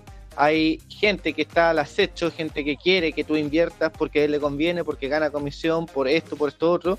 Es muy distinto el link de referido de Binance, por ejemplo, a una red eh, que tiene múltiples niveles donde tú ganas porque el otro invierte y entonces tienes que invitar a más gente para que siga invirtiendo y así nunca para, ¿cierto? Eh, eh, son casos distintos, eh, nos podemos considerar que por ingresar a una plataforma como Uber y que Uber te regale un viaje gratis es considerado una estafa, ni mucho menos. pero se hace algo muy similar en las scam, en las típicas scam que son del tipo multinivel, que tú tienes casos donde te dan un bono por referir pero te dan también otro bono por el referido de tu referido, y te dan mm. otro bono y así sigue la cuenta, ¿cierto? Ahora bien, eso hay que ser muy cuidadoso, porque hay algunas plataformas que no te dan bonos, pero son scam de igual manera. Siempre hay que estar atento ahí, atento a lo que dijo Jorge, el estudiar cuál es el white paper, cuál es la información de la empresa, quiénes son los dueños de la empresa, dan cara a los dueños o son rostros completamente eh, escondidos. ¿Tiene una jurisdicción la empresa o no? Jorge. Sí, mira, Eso, eso, es lo que hace José Miguel, reconozco el mérito. Eh, lo que pasa es que eso yo no lo hago porque mi tiempo es escaso, me queda mucho mucho menos de vida que, que José Miguel probablemente. ya, pero entonces vamos a terminarlo al tío. Estos señores fue Crypto Time, antes que se muera Jorge. Entonces, y por lo tanto, y por lo tanto tengo que economizar qué es lo que estudio. Entonces, eh, eh, el estar estudiando proyectos que muchas veces, eh, en, miles de veces, son simplemente malas copias de, Bitcoin, entonces no, no, tiene sentido, digamos. Costo-beneficio, en mi opinión, es solo procrastinar. Entonces, pero bueno, Ahora, ponte tú, ¿cómo tú, Diego, le encuentras utilidad a los proyectos? Porque sería justamente una forma en la que podríamos evitar los scams. ¿Qué es para ti un proyecto útil? ¿Qué ejemplo darías tú de proyectos interesantes e útiles? Y útiles. Mira, de partida hay algo que se llama opinión de la comunidad. Y esa mm. opinión de la comunidad es justamente la que uno requiere antes de entrar a un proyecto de inversión o de lo que sea. ¿Por qué? Porque la comunidad puede validar, por ejemplo, en, Google, eh, si es que este es un proyecto de fiar o no de fiar. Entonces, si tú te vas a meter a una plataforma de inversión, por favor, les pido a todos los que están escuchándonos que puedan revisar las opiniones de la gente. Eh, en mi caso, yo lo que observo es precisamente cómo es la plataforma, qué es la plataforma y qué me otorga. Si me otorga un porcentaje de rentabilidad fija, yo me asusto, digo, espérate, veamos qué pasó con, veamos qué pasó con eh, Celsius, veamos qué pasó con plataformas de, inversión, veamos qué pasó con... Y así entonces tú empiezas a entender eh, cómo estar enfrente de una plataforma scam o cómo estar frente a una plataforma DeFi que entrega una rentabilidad en base a un staking y que tiene esta empresa, esta empresa, esta empresa y esta empresa de respaldo, de respaldo y espalda financiera. ¿ya? Uno tiene que ponerse muy meticuloso al momento de invertir y enviar sus criptomonedas desde su wallet segura a plataformas que sean eh, desconocidas. Jorge. Sí, dime. Yo quería preguntar, los stacking, las empresas, que, las industrias que hacen stacking, las monedas que hacen stacking, ¿son una estafa? No tengo idea. ¿Qué dirías tú, Diego? Buena pregunta, amigo mío. Hay plataformas de segunda generación que, están haciendo staking eh, y que, o sea, criptomonedas que funcionan en base a staking. Yo pensaría que el modelo de, de, validar bloques, nada más. Ahora bien, ese porcentaje minúsculo que entregan no es el mismo que entregan estas plataformas que te dicen, oye, en base a staking duplicamos tu inversión en un mes. Fijas, es mucho más extraño que te diga, duplicamos tu inversión en un mes, a que te entreguen el 0,112% de tu, de tu operación, de, haber guardado tu criptomoneda en esa wallet. Hoy día también tenemos wallets recíprocas, como el caso de Stack, eh, una plataforma interesante que tiene bastantes atributos también. Y ahí tú puedes guardar tu capital y en base a un proof of stake y proof of work te generan nuevas criptomonedas y se van validando bloques. El mecanismo es proof of eh, em, transaction.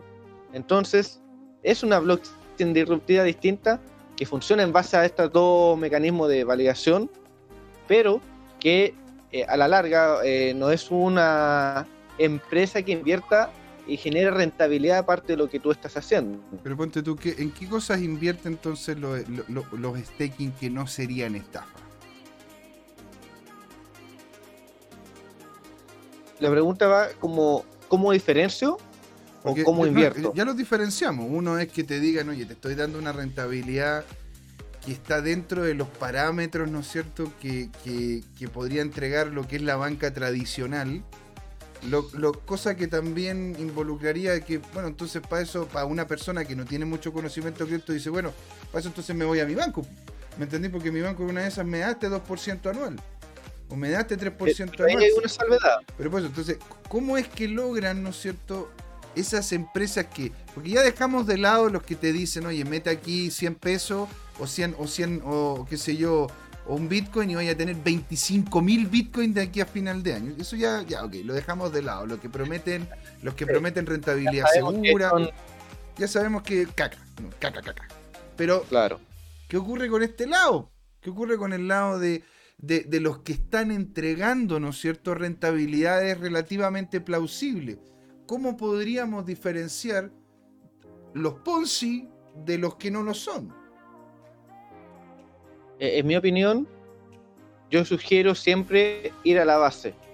Si vamos a Fundación Stack, por ejemplo, y observamos qué empresas se relacionan con Fundación Stack, eh, Stack Foundation, vemos eh, las líneas donde están trabajando esta empresa y si es que esta empresa que me está entregando esa rentabilidad que puede ser observable eh, y puedo entender que me la entrega no en bitcoins ni en USDT, sino que me la entrega la misma moneda, entonces yo estoy por un pelo más de confianza que frente a una empresa que no tiene nexos ni vínculos de alianzas estratégicas con este tipo de empresas base. La, fundación pero que ponte tú el tema, Cardano, por ejemplo, Ethereum. Claro, pero ponte, esa, eh, entiendo, entiendo cómo se llama, claro. Si hay una, si hay una relación directa con la, con, la fundación de la red en la que se puede utilizar. O sea, ponte tú, ah, también se cayó Celsius, y tenía una relación muy cercana, ¿no es cierto?, con lo. con ¿Cómo se llama? Con. Ah, creo que en su momento con la Ethereum Foundation. Pero después se separaron creando su propia red. ¿No es cierto? ¿Qué terminó? ¿Qué pasa, qué pasa con Ave? Ave tiene todo este, tiene el sustento de la Ethereum Foundation, pero ponte tú, hay algunos que dicen de que el modelo de negocio debajo de Ave no funciona. Entonces, ¿cómo poder evitar, no es cierto? ¿Cómo, es que terminan ganando en stacking las que no son Ponzi? Ya, esa es una buena pregunta. A mi juicio va muy ligado, muy ligado a que eh, los fundadores sean correctos y haya una ética empresarial adecuada.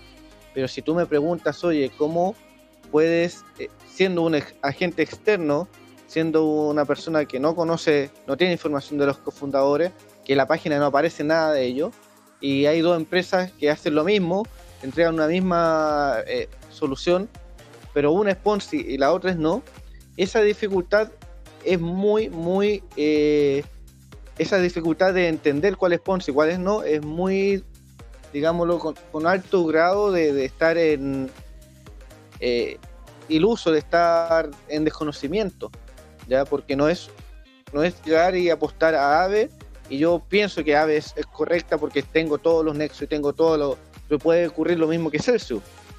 Y AVE simulaba hacer una DeFi con toda la, información gráfica y todo el, el paper y toda la, todo el programa eh, transparente. Es muy difícil, está en una pequeña línea bien delgada de, de, ser un Ponzi, de, ser un scam a ser un, una empresa real, pero cuando uno empieza a observar si es una empresa real y la trayectoria que tiene hacia atrás y la opinión de la comunidad, todo eso me entregan un, ápice de confianza para yo creer que sea o no sea eh, scam o sea una plataforma correcta.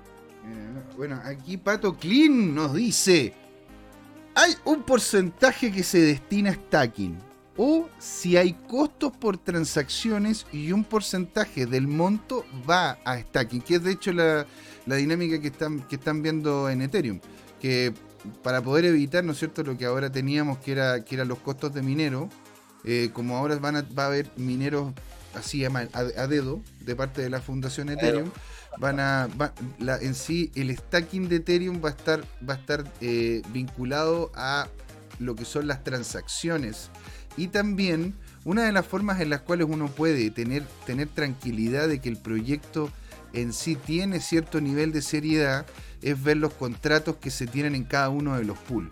Porque si los contratos de los pools salen exactamente iguales en la red principal y sale que está la plata allí, ¿no es cierto? Ya es, un nivel de seguridad. También la vinculación, ¿no es cierto?, con otras entidades, que es lo que dice Diego. Ahora, ¿pero qué ocurre, ponte tú, con, con los que le creen a Panqueque Swap? Porque PancakeSwap es, eh, tiene el apoyo de Binance, pero es una empresa independiente. Es una empresa que no le saben, ¿no es cierto?, los fundadores. Y que ahí casi cualquier cripto puede entrar. Los niveles, de, los niveles de entrada para poder crear una pool son mínimos. Y más encima todo lo así con un costo que es lo que te ofrece la, la Binance Smart Chain, que es muy bajo. Entonces, pero aún así, eso, el Pancake Swap se ve como un proyecto sólido que hasta ahora no ha tenido. Bueno, estamos en un invierno cripto, no le ha ido bien en, ese sentido, pero ha, estado ahí. más, allá del, precio, el valor, claro, el valor que le da la comunidad, el valor que, tiene por la adopción de esto, cuántos usuarios lo utilizan. Hay varios indicadores que van más allá del, precio. Si, si en el fondo las criptos son así. Mira, bueno, Juan Limón nos dice, ¿para qué? Para, para saber si una empresa es sostenible, tiene que demostrar que genera suficiente para mantenerse. Mira, bastante simple en ese sentido, y totalmente toda la razón. Las cripto que dan un porcentaje grande deben tener iniciación grande. Pato, Pato Clean dice, llegué recién, señor Pato, muy feliz de estar usted acá. Alegría, alegría. ¿sí? Don Juan Limón dice inflación. Don Jorge Gatica los le hace bienvenido y continúa don Juan diciendo, además hay empresas como Coinbase, la mayoría de los exchanges que dedican un porcentaje de ingresos a atraer la gente. En general es 1 o 2 dólares, pero Coinbase da 10 dólares. Por eso es probable que aunque sea una empresa real, va a caer por el mal manejo de su dinero.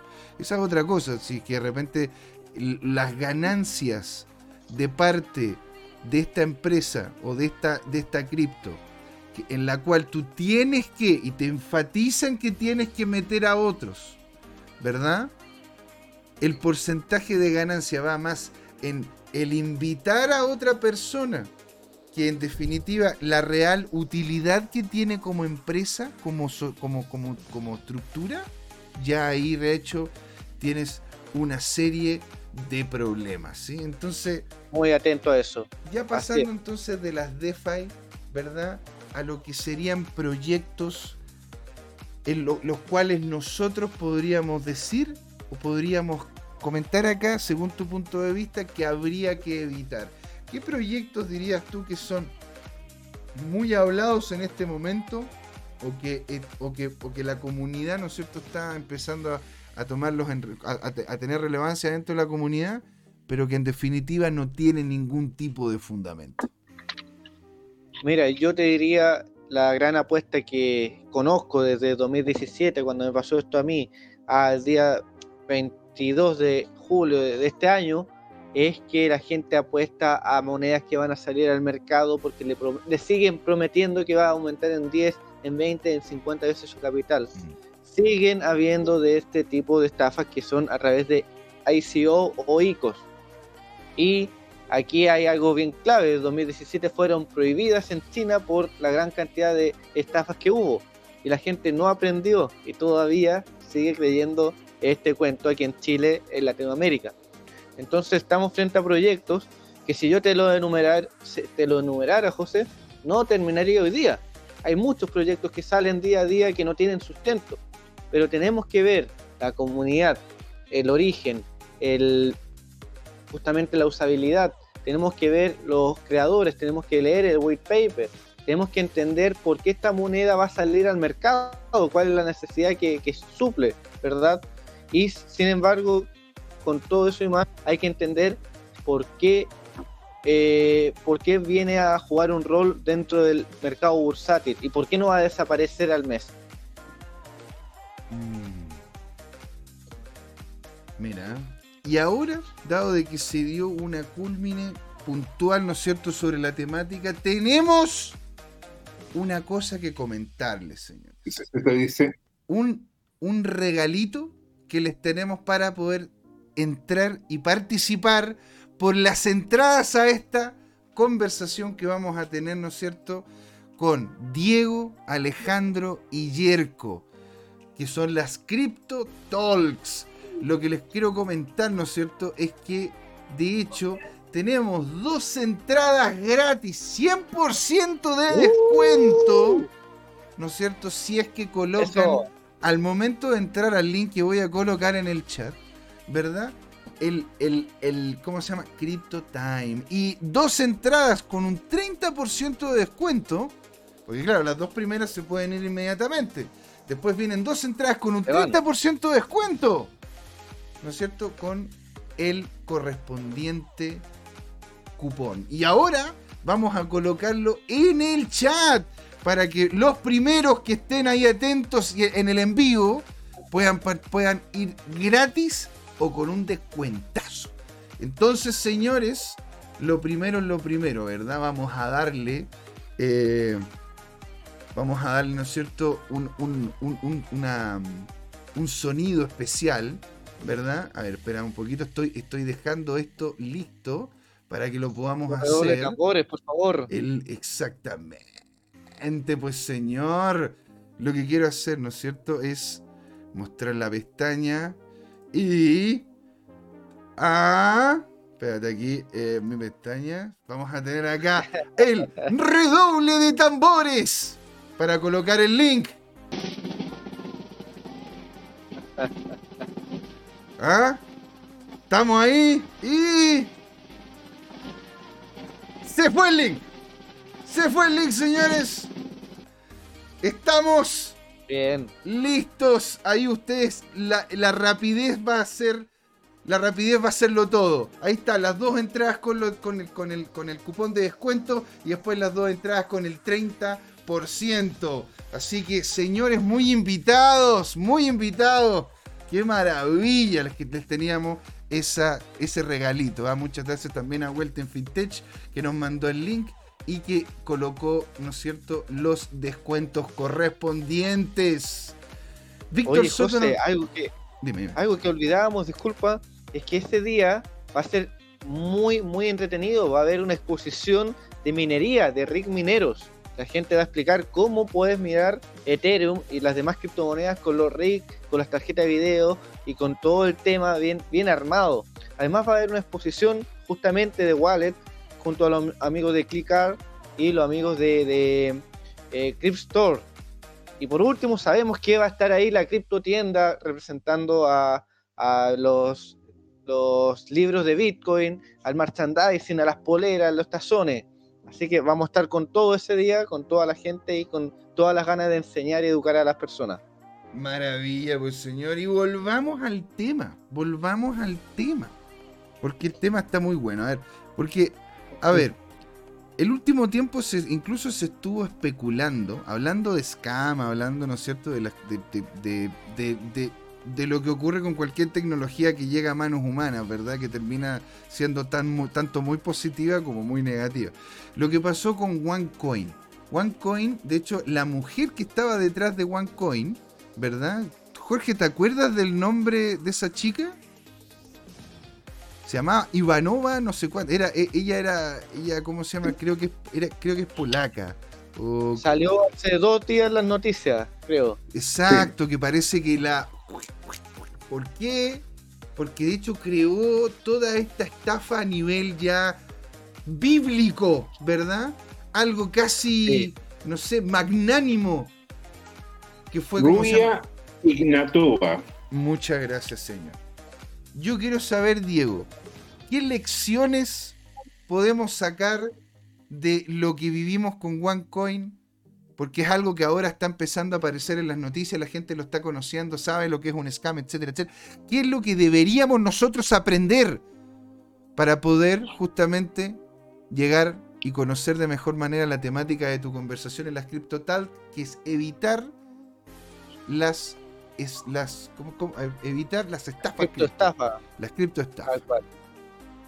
Sí, que necesitamos primero que todo educarnos bien, tener conocimientos de libros, de textos, de artículos, de revistas, de cosas que habla la gente, pero no que habla al voleo o que pone en un foro, sino que cosas reales que están trabajados por académicos, por gente que ya sabe y que en el fondo lo único que hace esa gente es compartir la información que es de valor. ¿Sí? Primero que todo, en este contexto, es entender la información. Y en el segundo contexto es de que no voy a entregar mi capital a una empresa si no la conozco, a una persona si no la conozco. ¿qué, cosa, ¿qué cosas dirías tú que fueron como las red flag, cosas que deberíamos darnos cuenta con el tema de OneCoin para, no, para que no nos vuelva a ocurrir? Hay gente, amigos míos, que lo preparan, los preparan así como a los rusos los preparan para la guerra, a esta, gente los preparan para estafar, los preparan para ser convincentes, los preparan para tener todas las respuestas a todas las preguntas, y no es así. Jorge, por ejemplo, le dijo, yo no sé distinguirla. Yo le dije, hay una línea muy delgada para distinguirla. Y evidentemente no tenemos todas las respuestas a todas las preguntas. Pero ellos, ellos tienen preparación, pero casi como les digo, como preparación de guerra, prácticamente para ir a convencer a una persona de que invierta su capital en este tipo de plataformas. Tenemos que tener ojo, tenemos que tener atención. Si me llaman a cada rato pidiéndome que invierta, no lo voy a hacer. Si me llaman a cada rato para decirme que son los asesores de tal o cual plataforma, tengan mucho ojo porque hoy día ni siquiera Binance da una entrega telefónica de asesores o gente que, invierta en Binance. Entonces, si te llaman de Buda, si te llaman de Crypto Market y te dicen, hola, soy tu asesor de Crypto Market, te enojo ahí, ten mucha atención. Eso es como un ejemplo de lo que hacía OneCoin, un ejemplo de lo que hacía esta otra empresa que daban también, como en Phoenix Coin, eh, te daban la criptomoneda, tú tenías que enviar tus Bitcoin y así se desaparecían con los Bitcoin. Entonces, ten mucho ojo, mucha atención. Ahora, hay que mojarse el potito. Hay que mojarse el potito. Ah, y aquí yo quiero saber, Diego, ¿cuáles son las que dirías tú que no son scam? ¿Cuáles dirías tú que podríamos nosotros confiar en ellas en relación al estudio, educación y conocimiento que tienes tú al respecto de ellas? Alguna que en una de esas no conozcamos, alguna que nos vuele la cabeza, ¿verdad? Bueno, Víctor Soto nos dice las personas pues antes de invertir deben cripto deben obligatoriamente educarse. Y buenísimo. Y de hecho comenta abajo, incluyeron la lista de las más buscadas del mundo. Y Víctor Soto al final dice, con lo de Terra Luna quedó en evidencia que todo, que todo es posible en este mundo. ¿Cuáles según tú, Diego? ¿Cuáles según tú, Diego? Son las que valen la pena, en cuáles invertir y alguna que sea desconocida pero interesante por el contexto que tú mismo me has entregado y que has estudiado. Mira, una, bueno, voy a darte dos ejemplos. Tenemos Nexo, por un lado, que por guardar tus criptomonedas te da un capital. Nexo, el nombre, voy a repetirlo, pero tiene muchos nexos, muchas alianzas estratégicas con empresas eh, de, rubro, ¿ya? Y BlockFi. Por un lado, BlockFi solicitó un rescate a FTX y FTX se lo concedió de 250 millones de dólares. Ese rescate, eh, evidentemente, no se fue a quiebra la, empresa. Eh, prácticamente FTX lo concedió. Y yo he confiado bastante en BlockFi. Eh, sé cómo opera y sé también la espada que está detrás de, de BlockFi. Pero evidentemente, como dice Víctor Soto, en este mercado todo puede pasar. Ya yo no me mojaría por decir que es la empresa la más fiel de inversiones que, uno puede tener. Eh, las grandes, los grandes empresas de, inversiones también han, quebrado en esta historia. No sé, 2008 empresas de inversiones quebraron, mucho tiempo atrás también. Entonces, si te dijera yo una que es infalible, infalible, ni siquiera Binance a mi gusto puede ser tan infalible. Porque son empresas. Las empresas pueden quebrar. ¿Y cambio, la tecnología, la tecnología como la blockchain, la blockchain de Ethereum, de Bitcoin, etcétera, etcétera, son tecnologías. Y ponte tú, dime, otra, dime otra que sea segura, que no sea ni Bitcoin, ni Ethereum, ni Cardano, ni Polkadot. Una que yo estudié es Stack. Stack. ¿Ya? Es, Stack. Es una blockchain y tiene una fundación detrás. Entonces también es interesante apostar a que una blockchain con solución híbrida que yo les comentaba, tiene eh, Proof of Stake y Proof of eh, Work mezcladas, de una solución interesante en el ecosistema. ¿Cómo, ¿Cómo tiene las dos integradas? Así es. Por favor, eh, ahí anota Proof of Transaction. Así se llama el nombre técnico. A ver, Pepe, lo, estoy buscando aquí en CoinGecko. Es, ¿cuál, es, ¿Cuál es el ticker? Stack, STX. STX. Ya, Stacks. Aquí la tengo. A ver, la, voy a mostrar para que podamos comentarla, ¿no es cierto? Aquí entre todos. Esta es, esta es la que dices tú. Esta es Stack. Claro. Ya. Entonces, a ver. Mira, por lo menos, mira, tiene white paper. Cosa, cosa, esto es bueno ya. Ya tiene, tiene cómo se llama su white paper. Ahora. Y funciona como si, funciona como eh, como una blockchain de tercera generación, o sea, tiene todo un sistema dentro que uno puede armar, eh, aplicaciones descentralizadas y muchos más. Ah, espérate, mira, aquí sale, aquí dice que esta es Stack Enables DeFi, NFT, aplicaciones y contratos inteligentes para Bitcoin. Pero ¿es para Bitcoin o son en Bitcoin? Porque funcionan, Funcionan, funcionan en la red Bitcoin. ¿Como RSK? Como RSK. Ok. Y entonces, eh, y, este, este es el ecosistema que tienen hasta ahora. MoonPay. Ah, ¿Están tan, vinculados con, con, uh, con Moonriver. Juan Limón nos dice, solo basta un solo basta un picarle el link de la app de su página y te envía un video de YouTube. Ojo, en Nexo, dice Víctor Soto, existe mucho retiro en estos últimos días. Así es. A ver, espérate, aquí, aquí ¿cómo se llama? por eso no, apostaría a ninguna plataforma de inversión hoy día porque todas las plataformas de inversión no tienen liquidez, a mi gusto. Si vamos a un banco y, todos pedimos retiro de ese banco, el banco no nos va a poder dar la liquidez. Y así es como quiebra. Ya. Lo mismo las plataformas de inversión. Si todos quisieran retirar su capital de BlockFi, BlockFi muere. Bueno, igual que cualquier proyecto, pues, o sea, si al final, eh, igual que el banco, pues si el banco, imagínate, si le sacáis toda la plata, no tendrían cómo pagarlo todo.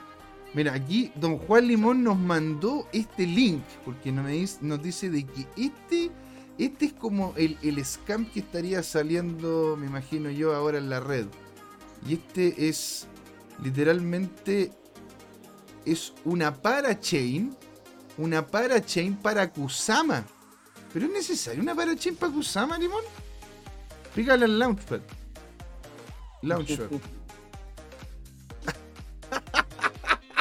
es el video. ¿Qué igual, ¿Qué igual sale, Digo, yo le coloco aquí, el, le, le, coloco el launchpad y.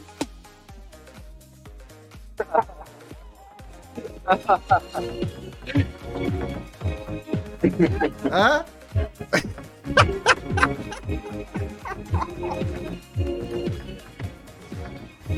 ¿Pero qué es esto? We're no strangers to love. Ah, bueno, ya, la, la, corté, la corté. Ya, está bueno, está bueno, está bueno. Ya, cortémosla, cortémosla, cabrón.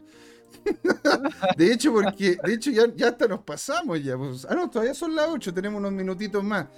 Vamos al chat un rato. Aquí Yerkovic dice, repito. Bueno, lo coloca en mayúscula. Todos los proyectos nacen como scam.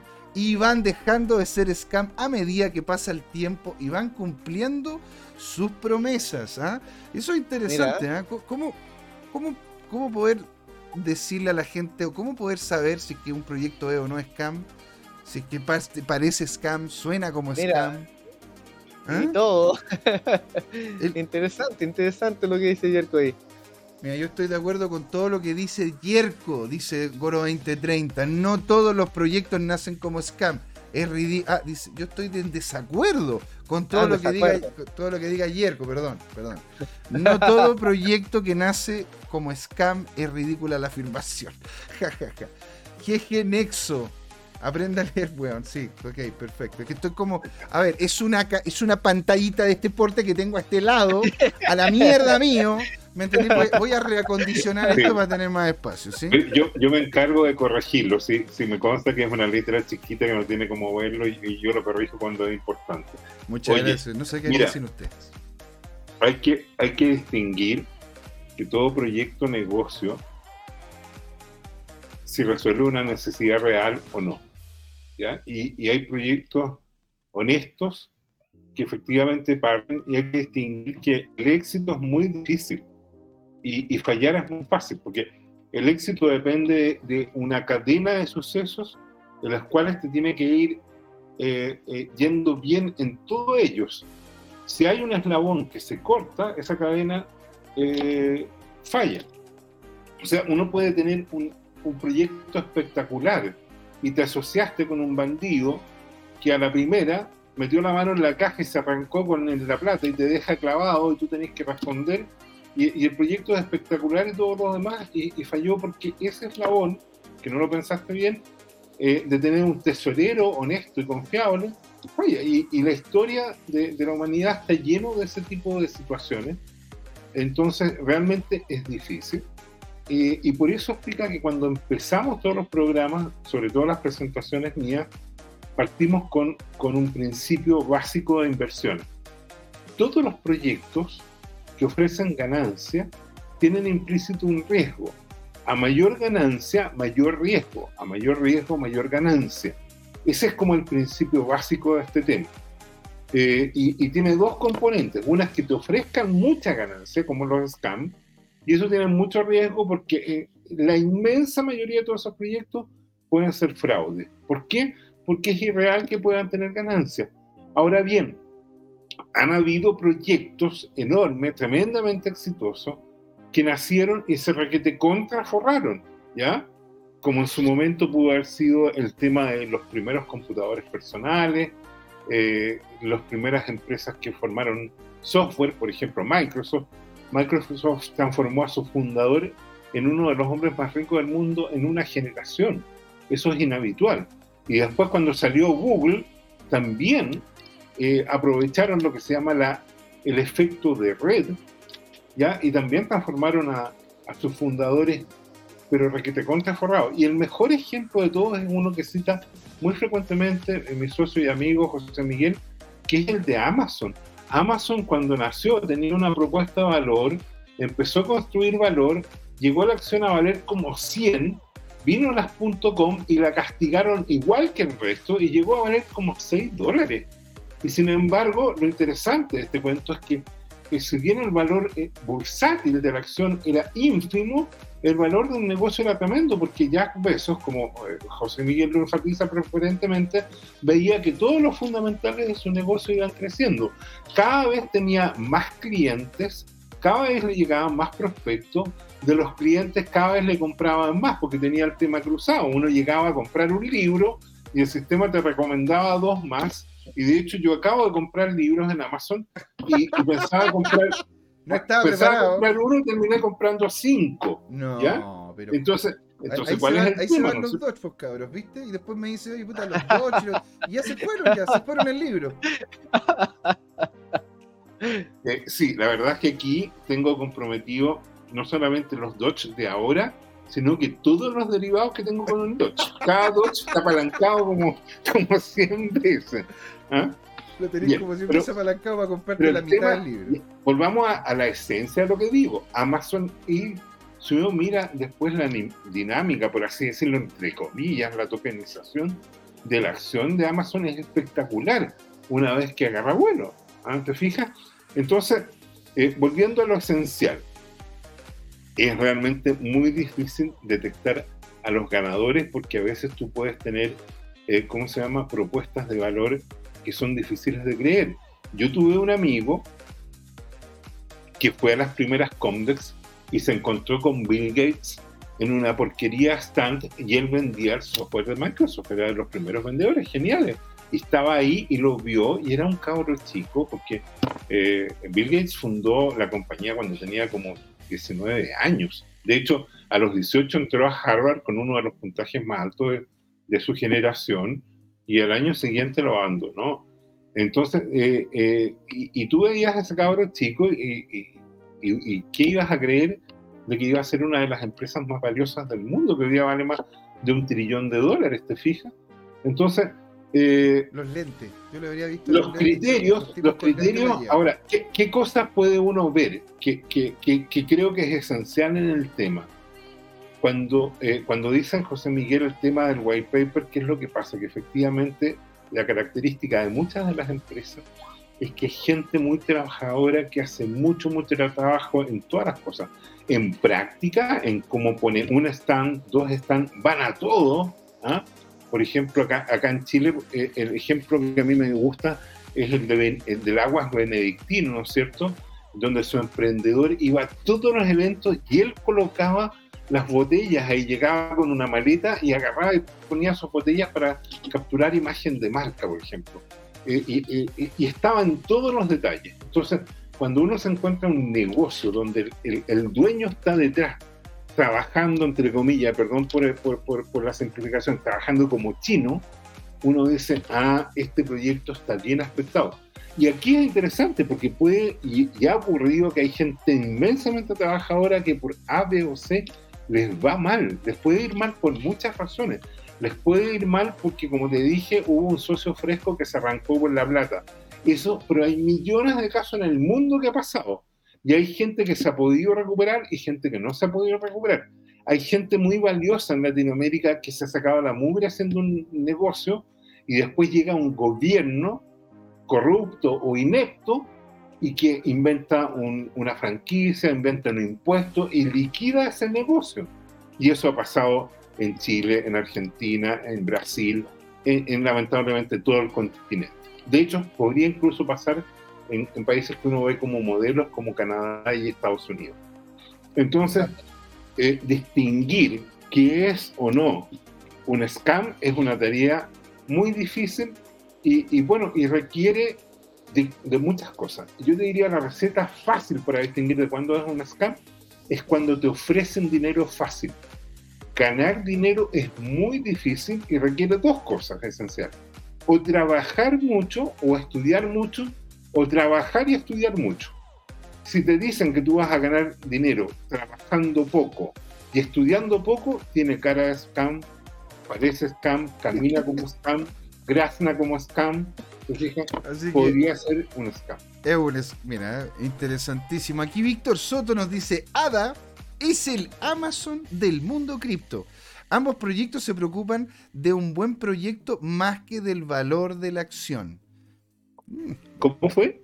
Que dice, ADA es el Amazon del mundo cripto. Ambos proyectos se preocupan, en, se preocupan de un buen proyecto más que del valor de la acción.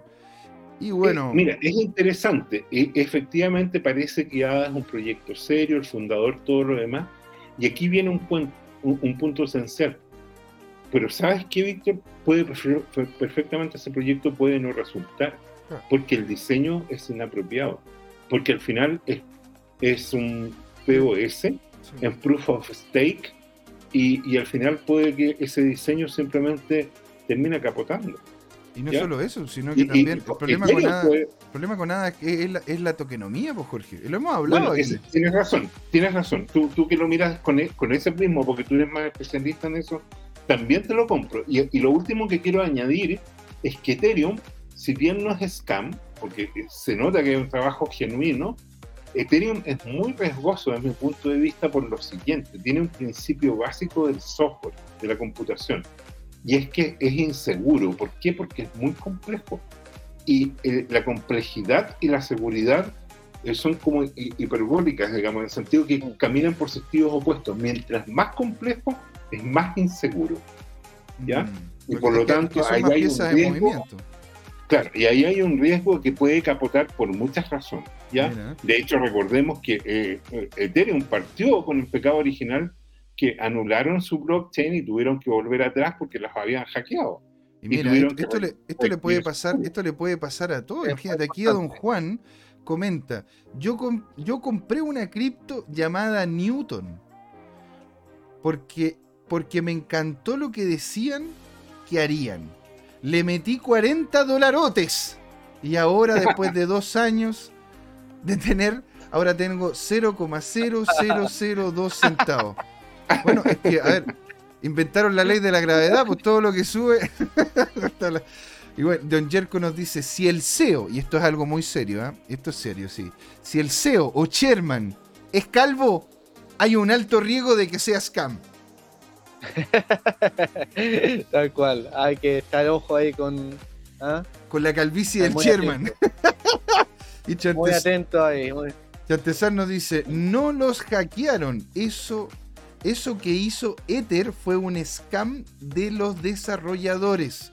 Tenían una piña de código, tenían, tenían una pifia en el código que perjudicaba a los devs o hicieron rollback. Y ahí Jorge le coloca, buen punto, preminado, es un scam intrínseco. ¿Alguien de aquí conoce, dice Goro 2030, a Global Trading Club? ¿No? Esa fue la empresa que hizo la scam de Phoenix. Ah. Esa fue la empresa. Mira, mira. Steco Goro, te quiero. Así que conversemos. Bueno, pero ya estamos súper pasados con Ahora el sí tema. Que nos pasamos. Ahora sí que nos pasamos. Así que, oiga, don Diego, unas últimas palabras, ¿no es cierto?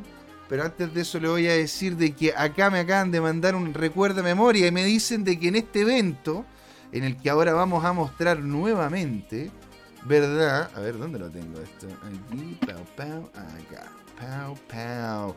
Este evento, señor, que cuando, ¿cuándo se nos viene, don Diego? Es el 30 de julio a las 4 en el Palacio Alcázar. Maravilloso. Y ahí van a haber regalos y la inauguración del cajero ahí de CLI ATM. Vamos a enseñar cómo comprar y vender BTC en un minuto con efectivo, cómo cargar una, una clicar y hacer remesas internacionales instantáneas. Proyecto CliPay. Así que maravilla, señor. No se lo pierdan. Para que se lo pierdan. Y señor, unas últimas palabras de lo que hemos conversado. Las redes sociales, si que quiere que lo encuentren, y vamos haciendo el cierre. agradecer a todos aquí por, por la atención, por la invitación y sobre todo por estar aquí discutiendo temas tan importantes como es el evitar caer en estafas cripto. Por supuesto, nos pueden seguir a nosotros en eh, a través de nuestro Instagram, LinkedIn, Facebook, Twitter de Cryptea cryptea.cl y así también poder conversar con nosotros. Invito a la persona que dijo el nombre de Global Trading Club a conversar porque, uff, tantas cosas que pasaron en ese tiempo. así que muchas gracias. Estamos aquí para aprender, para seguir enseñando y sobre todo para compartir y hablar de cripto. Maravilla, don Jorge, últimas palabras y vamos haciendo el cierre. Oye, pero antes de cerrar, ¿No, ¿No habían unos premiados o todo esto fue un scam? No, o sea, yo, yo coloqué, yo coloqué las dos entradas gratis con un 100% de descuento. De hecho, lo voy a volver a colocar en el chat porque ahora llegaron, como se llama, personas nuevas, chiquillos. Acá están Mire, aquí les voy a mandar nuevamente. Miren el chat, miren el chat. Ahí nuevamente están las dos entradas gratis. 100% de descuento colocando CryptoTime. ¿Sí? Y un 30% de descuento si es que ya no funciona el descuento anterior para que puedan justamente ir y disfrutar del evento. Ah, ahora, entendí, perdón, es que de repente me pongo Humbertito. ya. Pues, por favor. Me quedó todo claro. Bueno, yo soy el del gorro, debería ser yo el Humbertito, ¿no? Oye, bueno, un agrado eh, interesante. Todo lo que podamos decir de modos operandi sobre fraude es un aporte.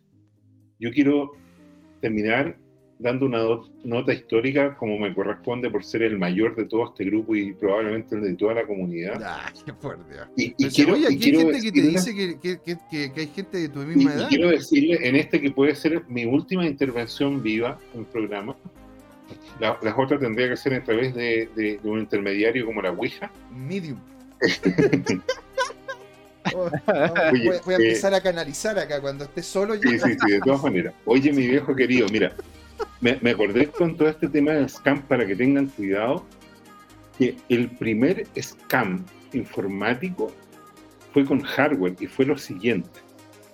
Alguien instaló en un mall en Estados Unidos, porque los malls vienen del año 60 y antes probablemente, instaló un cajero automático, porque ya el 70 Estados Unidos estaba cubierto de cajeros automáticos.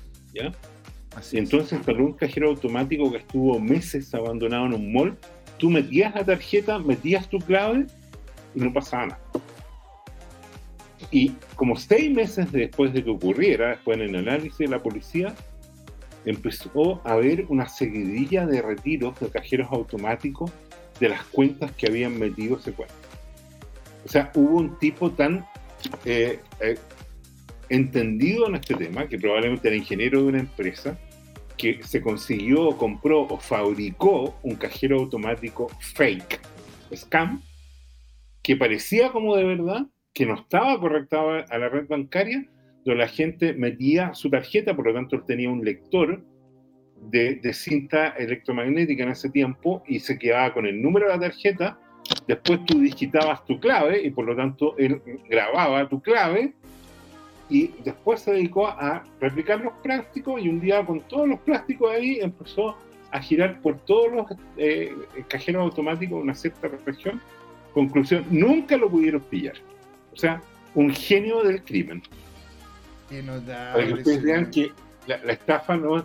Y, bueno, el agravante hoy día es que hoy día ya no necesitamos ni siquiera el tema del cajero porque en nuestro celular está el cajero en sí mismo. Así es, señor. Y acá José Miguel dando ya el cierre, ¿no es cierto?, este programa, agradeciendo, pero desde lo más profundo de mi ser, de acá, de, como de la guata, de acá. Toda la gente, toda la gente que ha estado con nosotros, ¿no es cierto? Acá, Goro 2030, eh, ha estado también acá Chantezán, Don Juan Limón haciendo grandes aportes, todo micro, alegría tenerte por acá. El Dutchman in the house también estuvo en un principio, Tomicro 2030. Eh, cosa, onda, te queremos escuchar, Tomicro 2030, queríamos saber de ti. ¿Verdad? ¿Quién más estuvo acá? Don Víctor Soto estuvo comentando. Estuvo Cracolo también hablando con nosotros. Don Juan Limón de nuevamente. Estuvo, estuvo Don Jerko Beats con la posibilidad incluso de un CTM de DAPS y de todo. ¡Qué fantástico! Estoy emocionado por esta cuestión. Pato Clean, que, estuvo, que comentó acá. Don Alejandro Magno o sea, Máximo, Magno, que Alejandro Magno era. Alejandro Magno, conquistando Persia, no, este, Alejandro Máximo. Sí, Cracolo acá de nuevo, Maribel León que estuvo conversando con nosotros. ¿Qué otro más? Coméntenos abajo, el señor Laporta, el señor Laporta, el hombre, el hombre de los criptojuegos. Estuvo ahí también don José Manuel Pérez, estuvo con nosotros y muchos otros más que nos estuvieron comentando en lo que son otras redes sociales, en Instagram, en, WhatsApp, en Telegram, en todos lados. Y don Juan Limón nos mandó un cheers. Gracias, don Juan. Muy agradecidos, señores. Chicos, favor recordar siempre guardar las criptos en wallet fría, nos dice Víctor Soto. Goro 2030, como he dicho, que diciendo con todo en todo con Jerko, quiero decir también que estoy siempre de acuerdo con lo que dice Víctor Soto. Para que no digan que soy solo un pesado. Lo que dijo Víctor Soto, importante la wallet free. Y en el evento vamos a estar, a través de una entrada, te vamos a estar regalando una wallet free. Así que atento ahí. Y si viste este, y si lo viste acá en Crypto Time, ¿verdad? Es porque justo tienes que colocar ahí dónde lo vi, dónde llegué yo acá, dónde lo escuché acá, en Crypto Time, señores. Jorge, ¿por qué Crypto Time? Porque fue hora de hablar de OneCoin, de Phoenix y de, tantos otros scams que están ahí a la vuelta de la esquina. Maravilla, señores, los queremos mucho. Así que ahí nos vemos, ¿ah? Nos vemos el lunes. Se viene un detalle. Ahí nos vemos. Muchas gracias, Diego, y a todos. Chao, chao. Gracias. Chao, chao.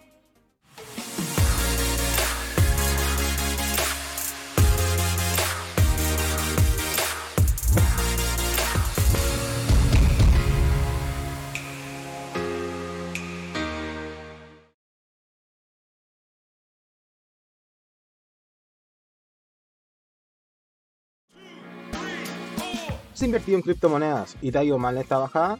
¿Tienes criptoactivos y no sabes qué hacer con ellos?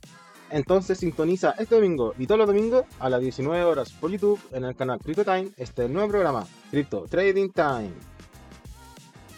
Hola amigas y amigos, antes de irnos les queríamos recordar que esta comunidad Crypto Time la hacemos todos, así que siempre invitados a nuestros canales de difusión en Twitch, Twitter, YouTube, LinkedIn y Facebook.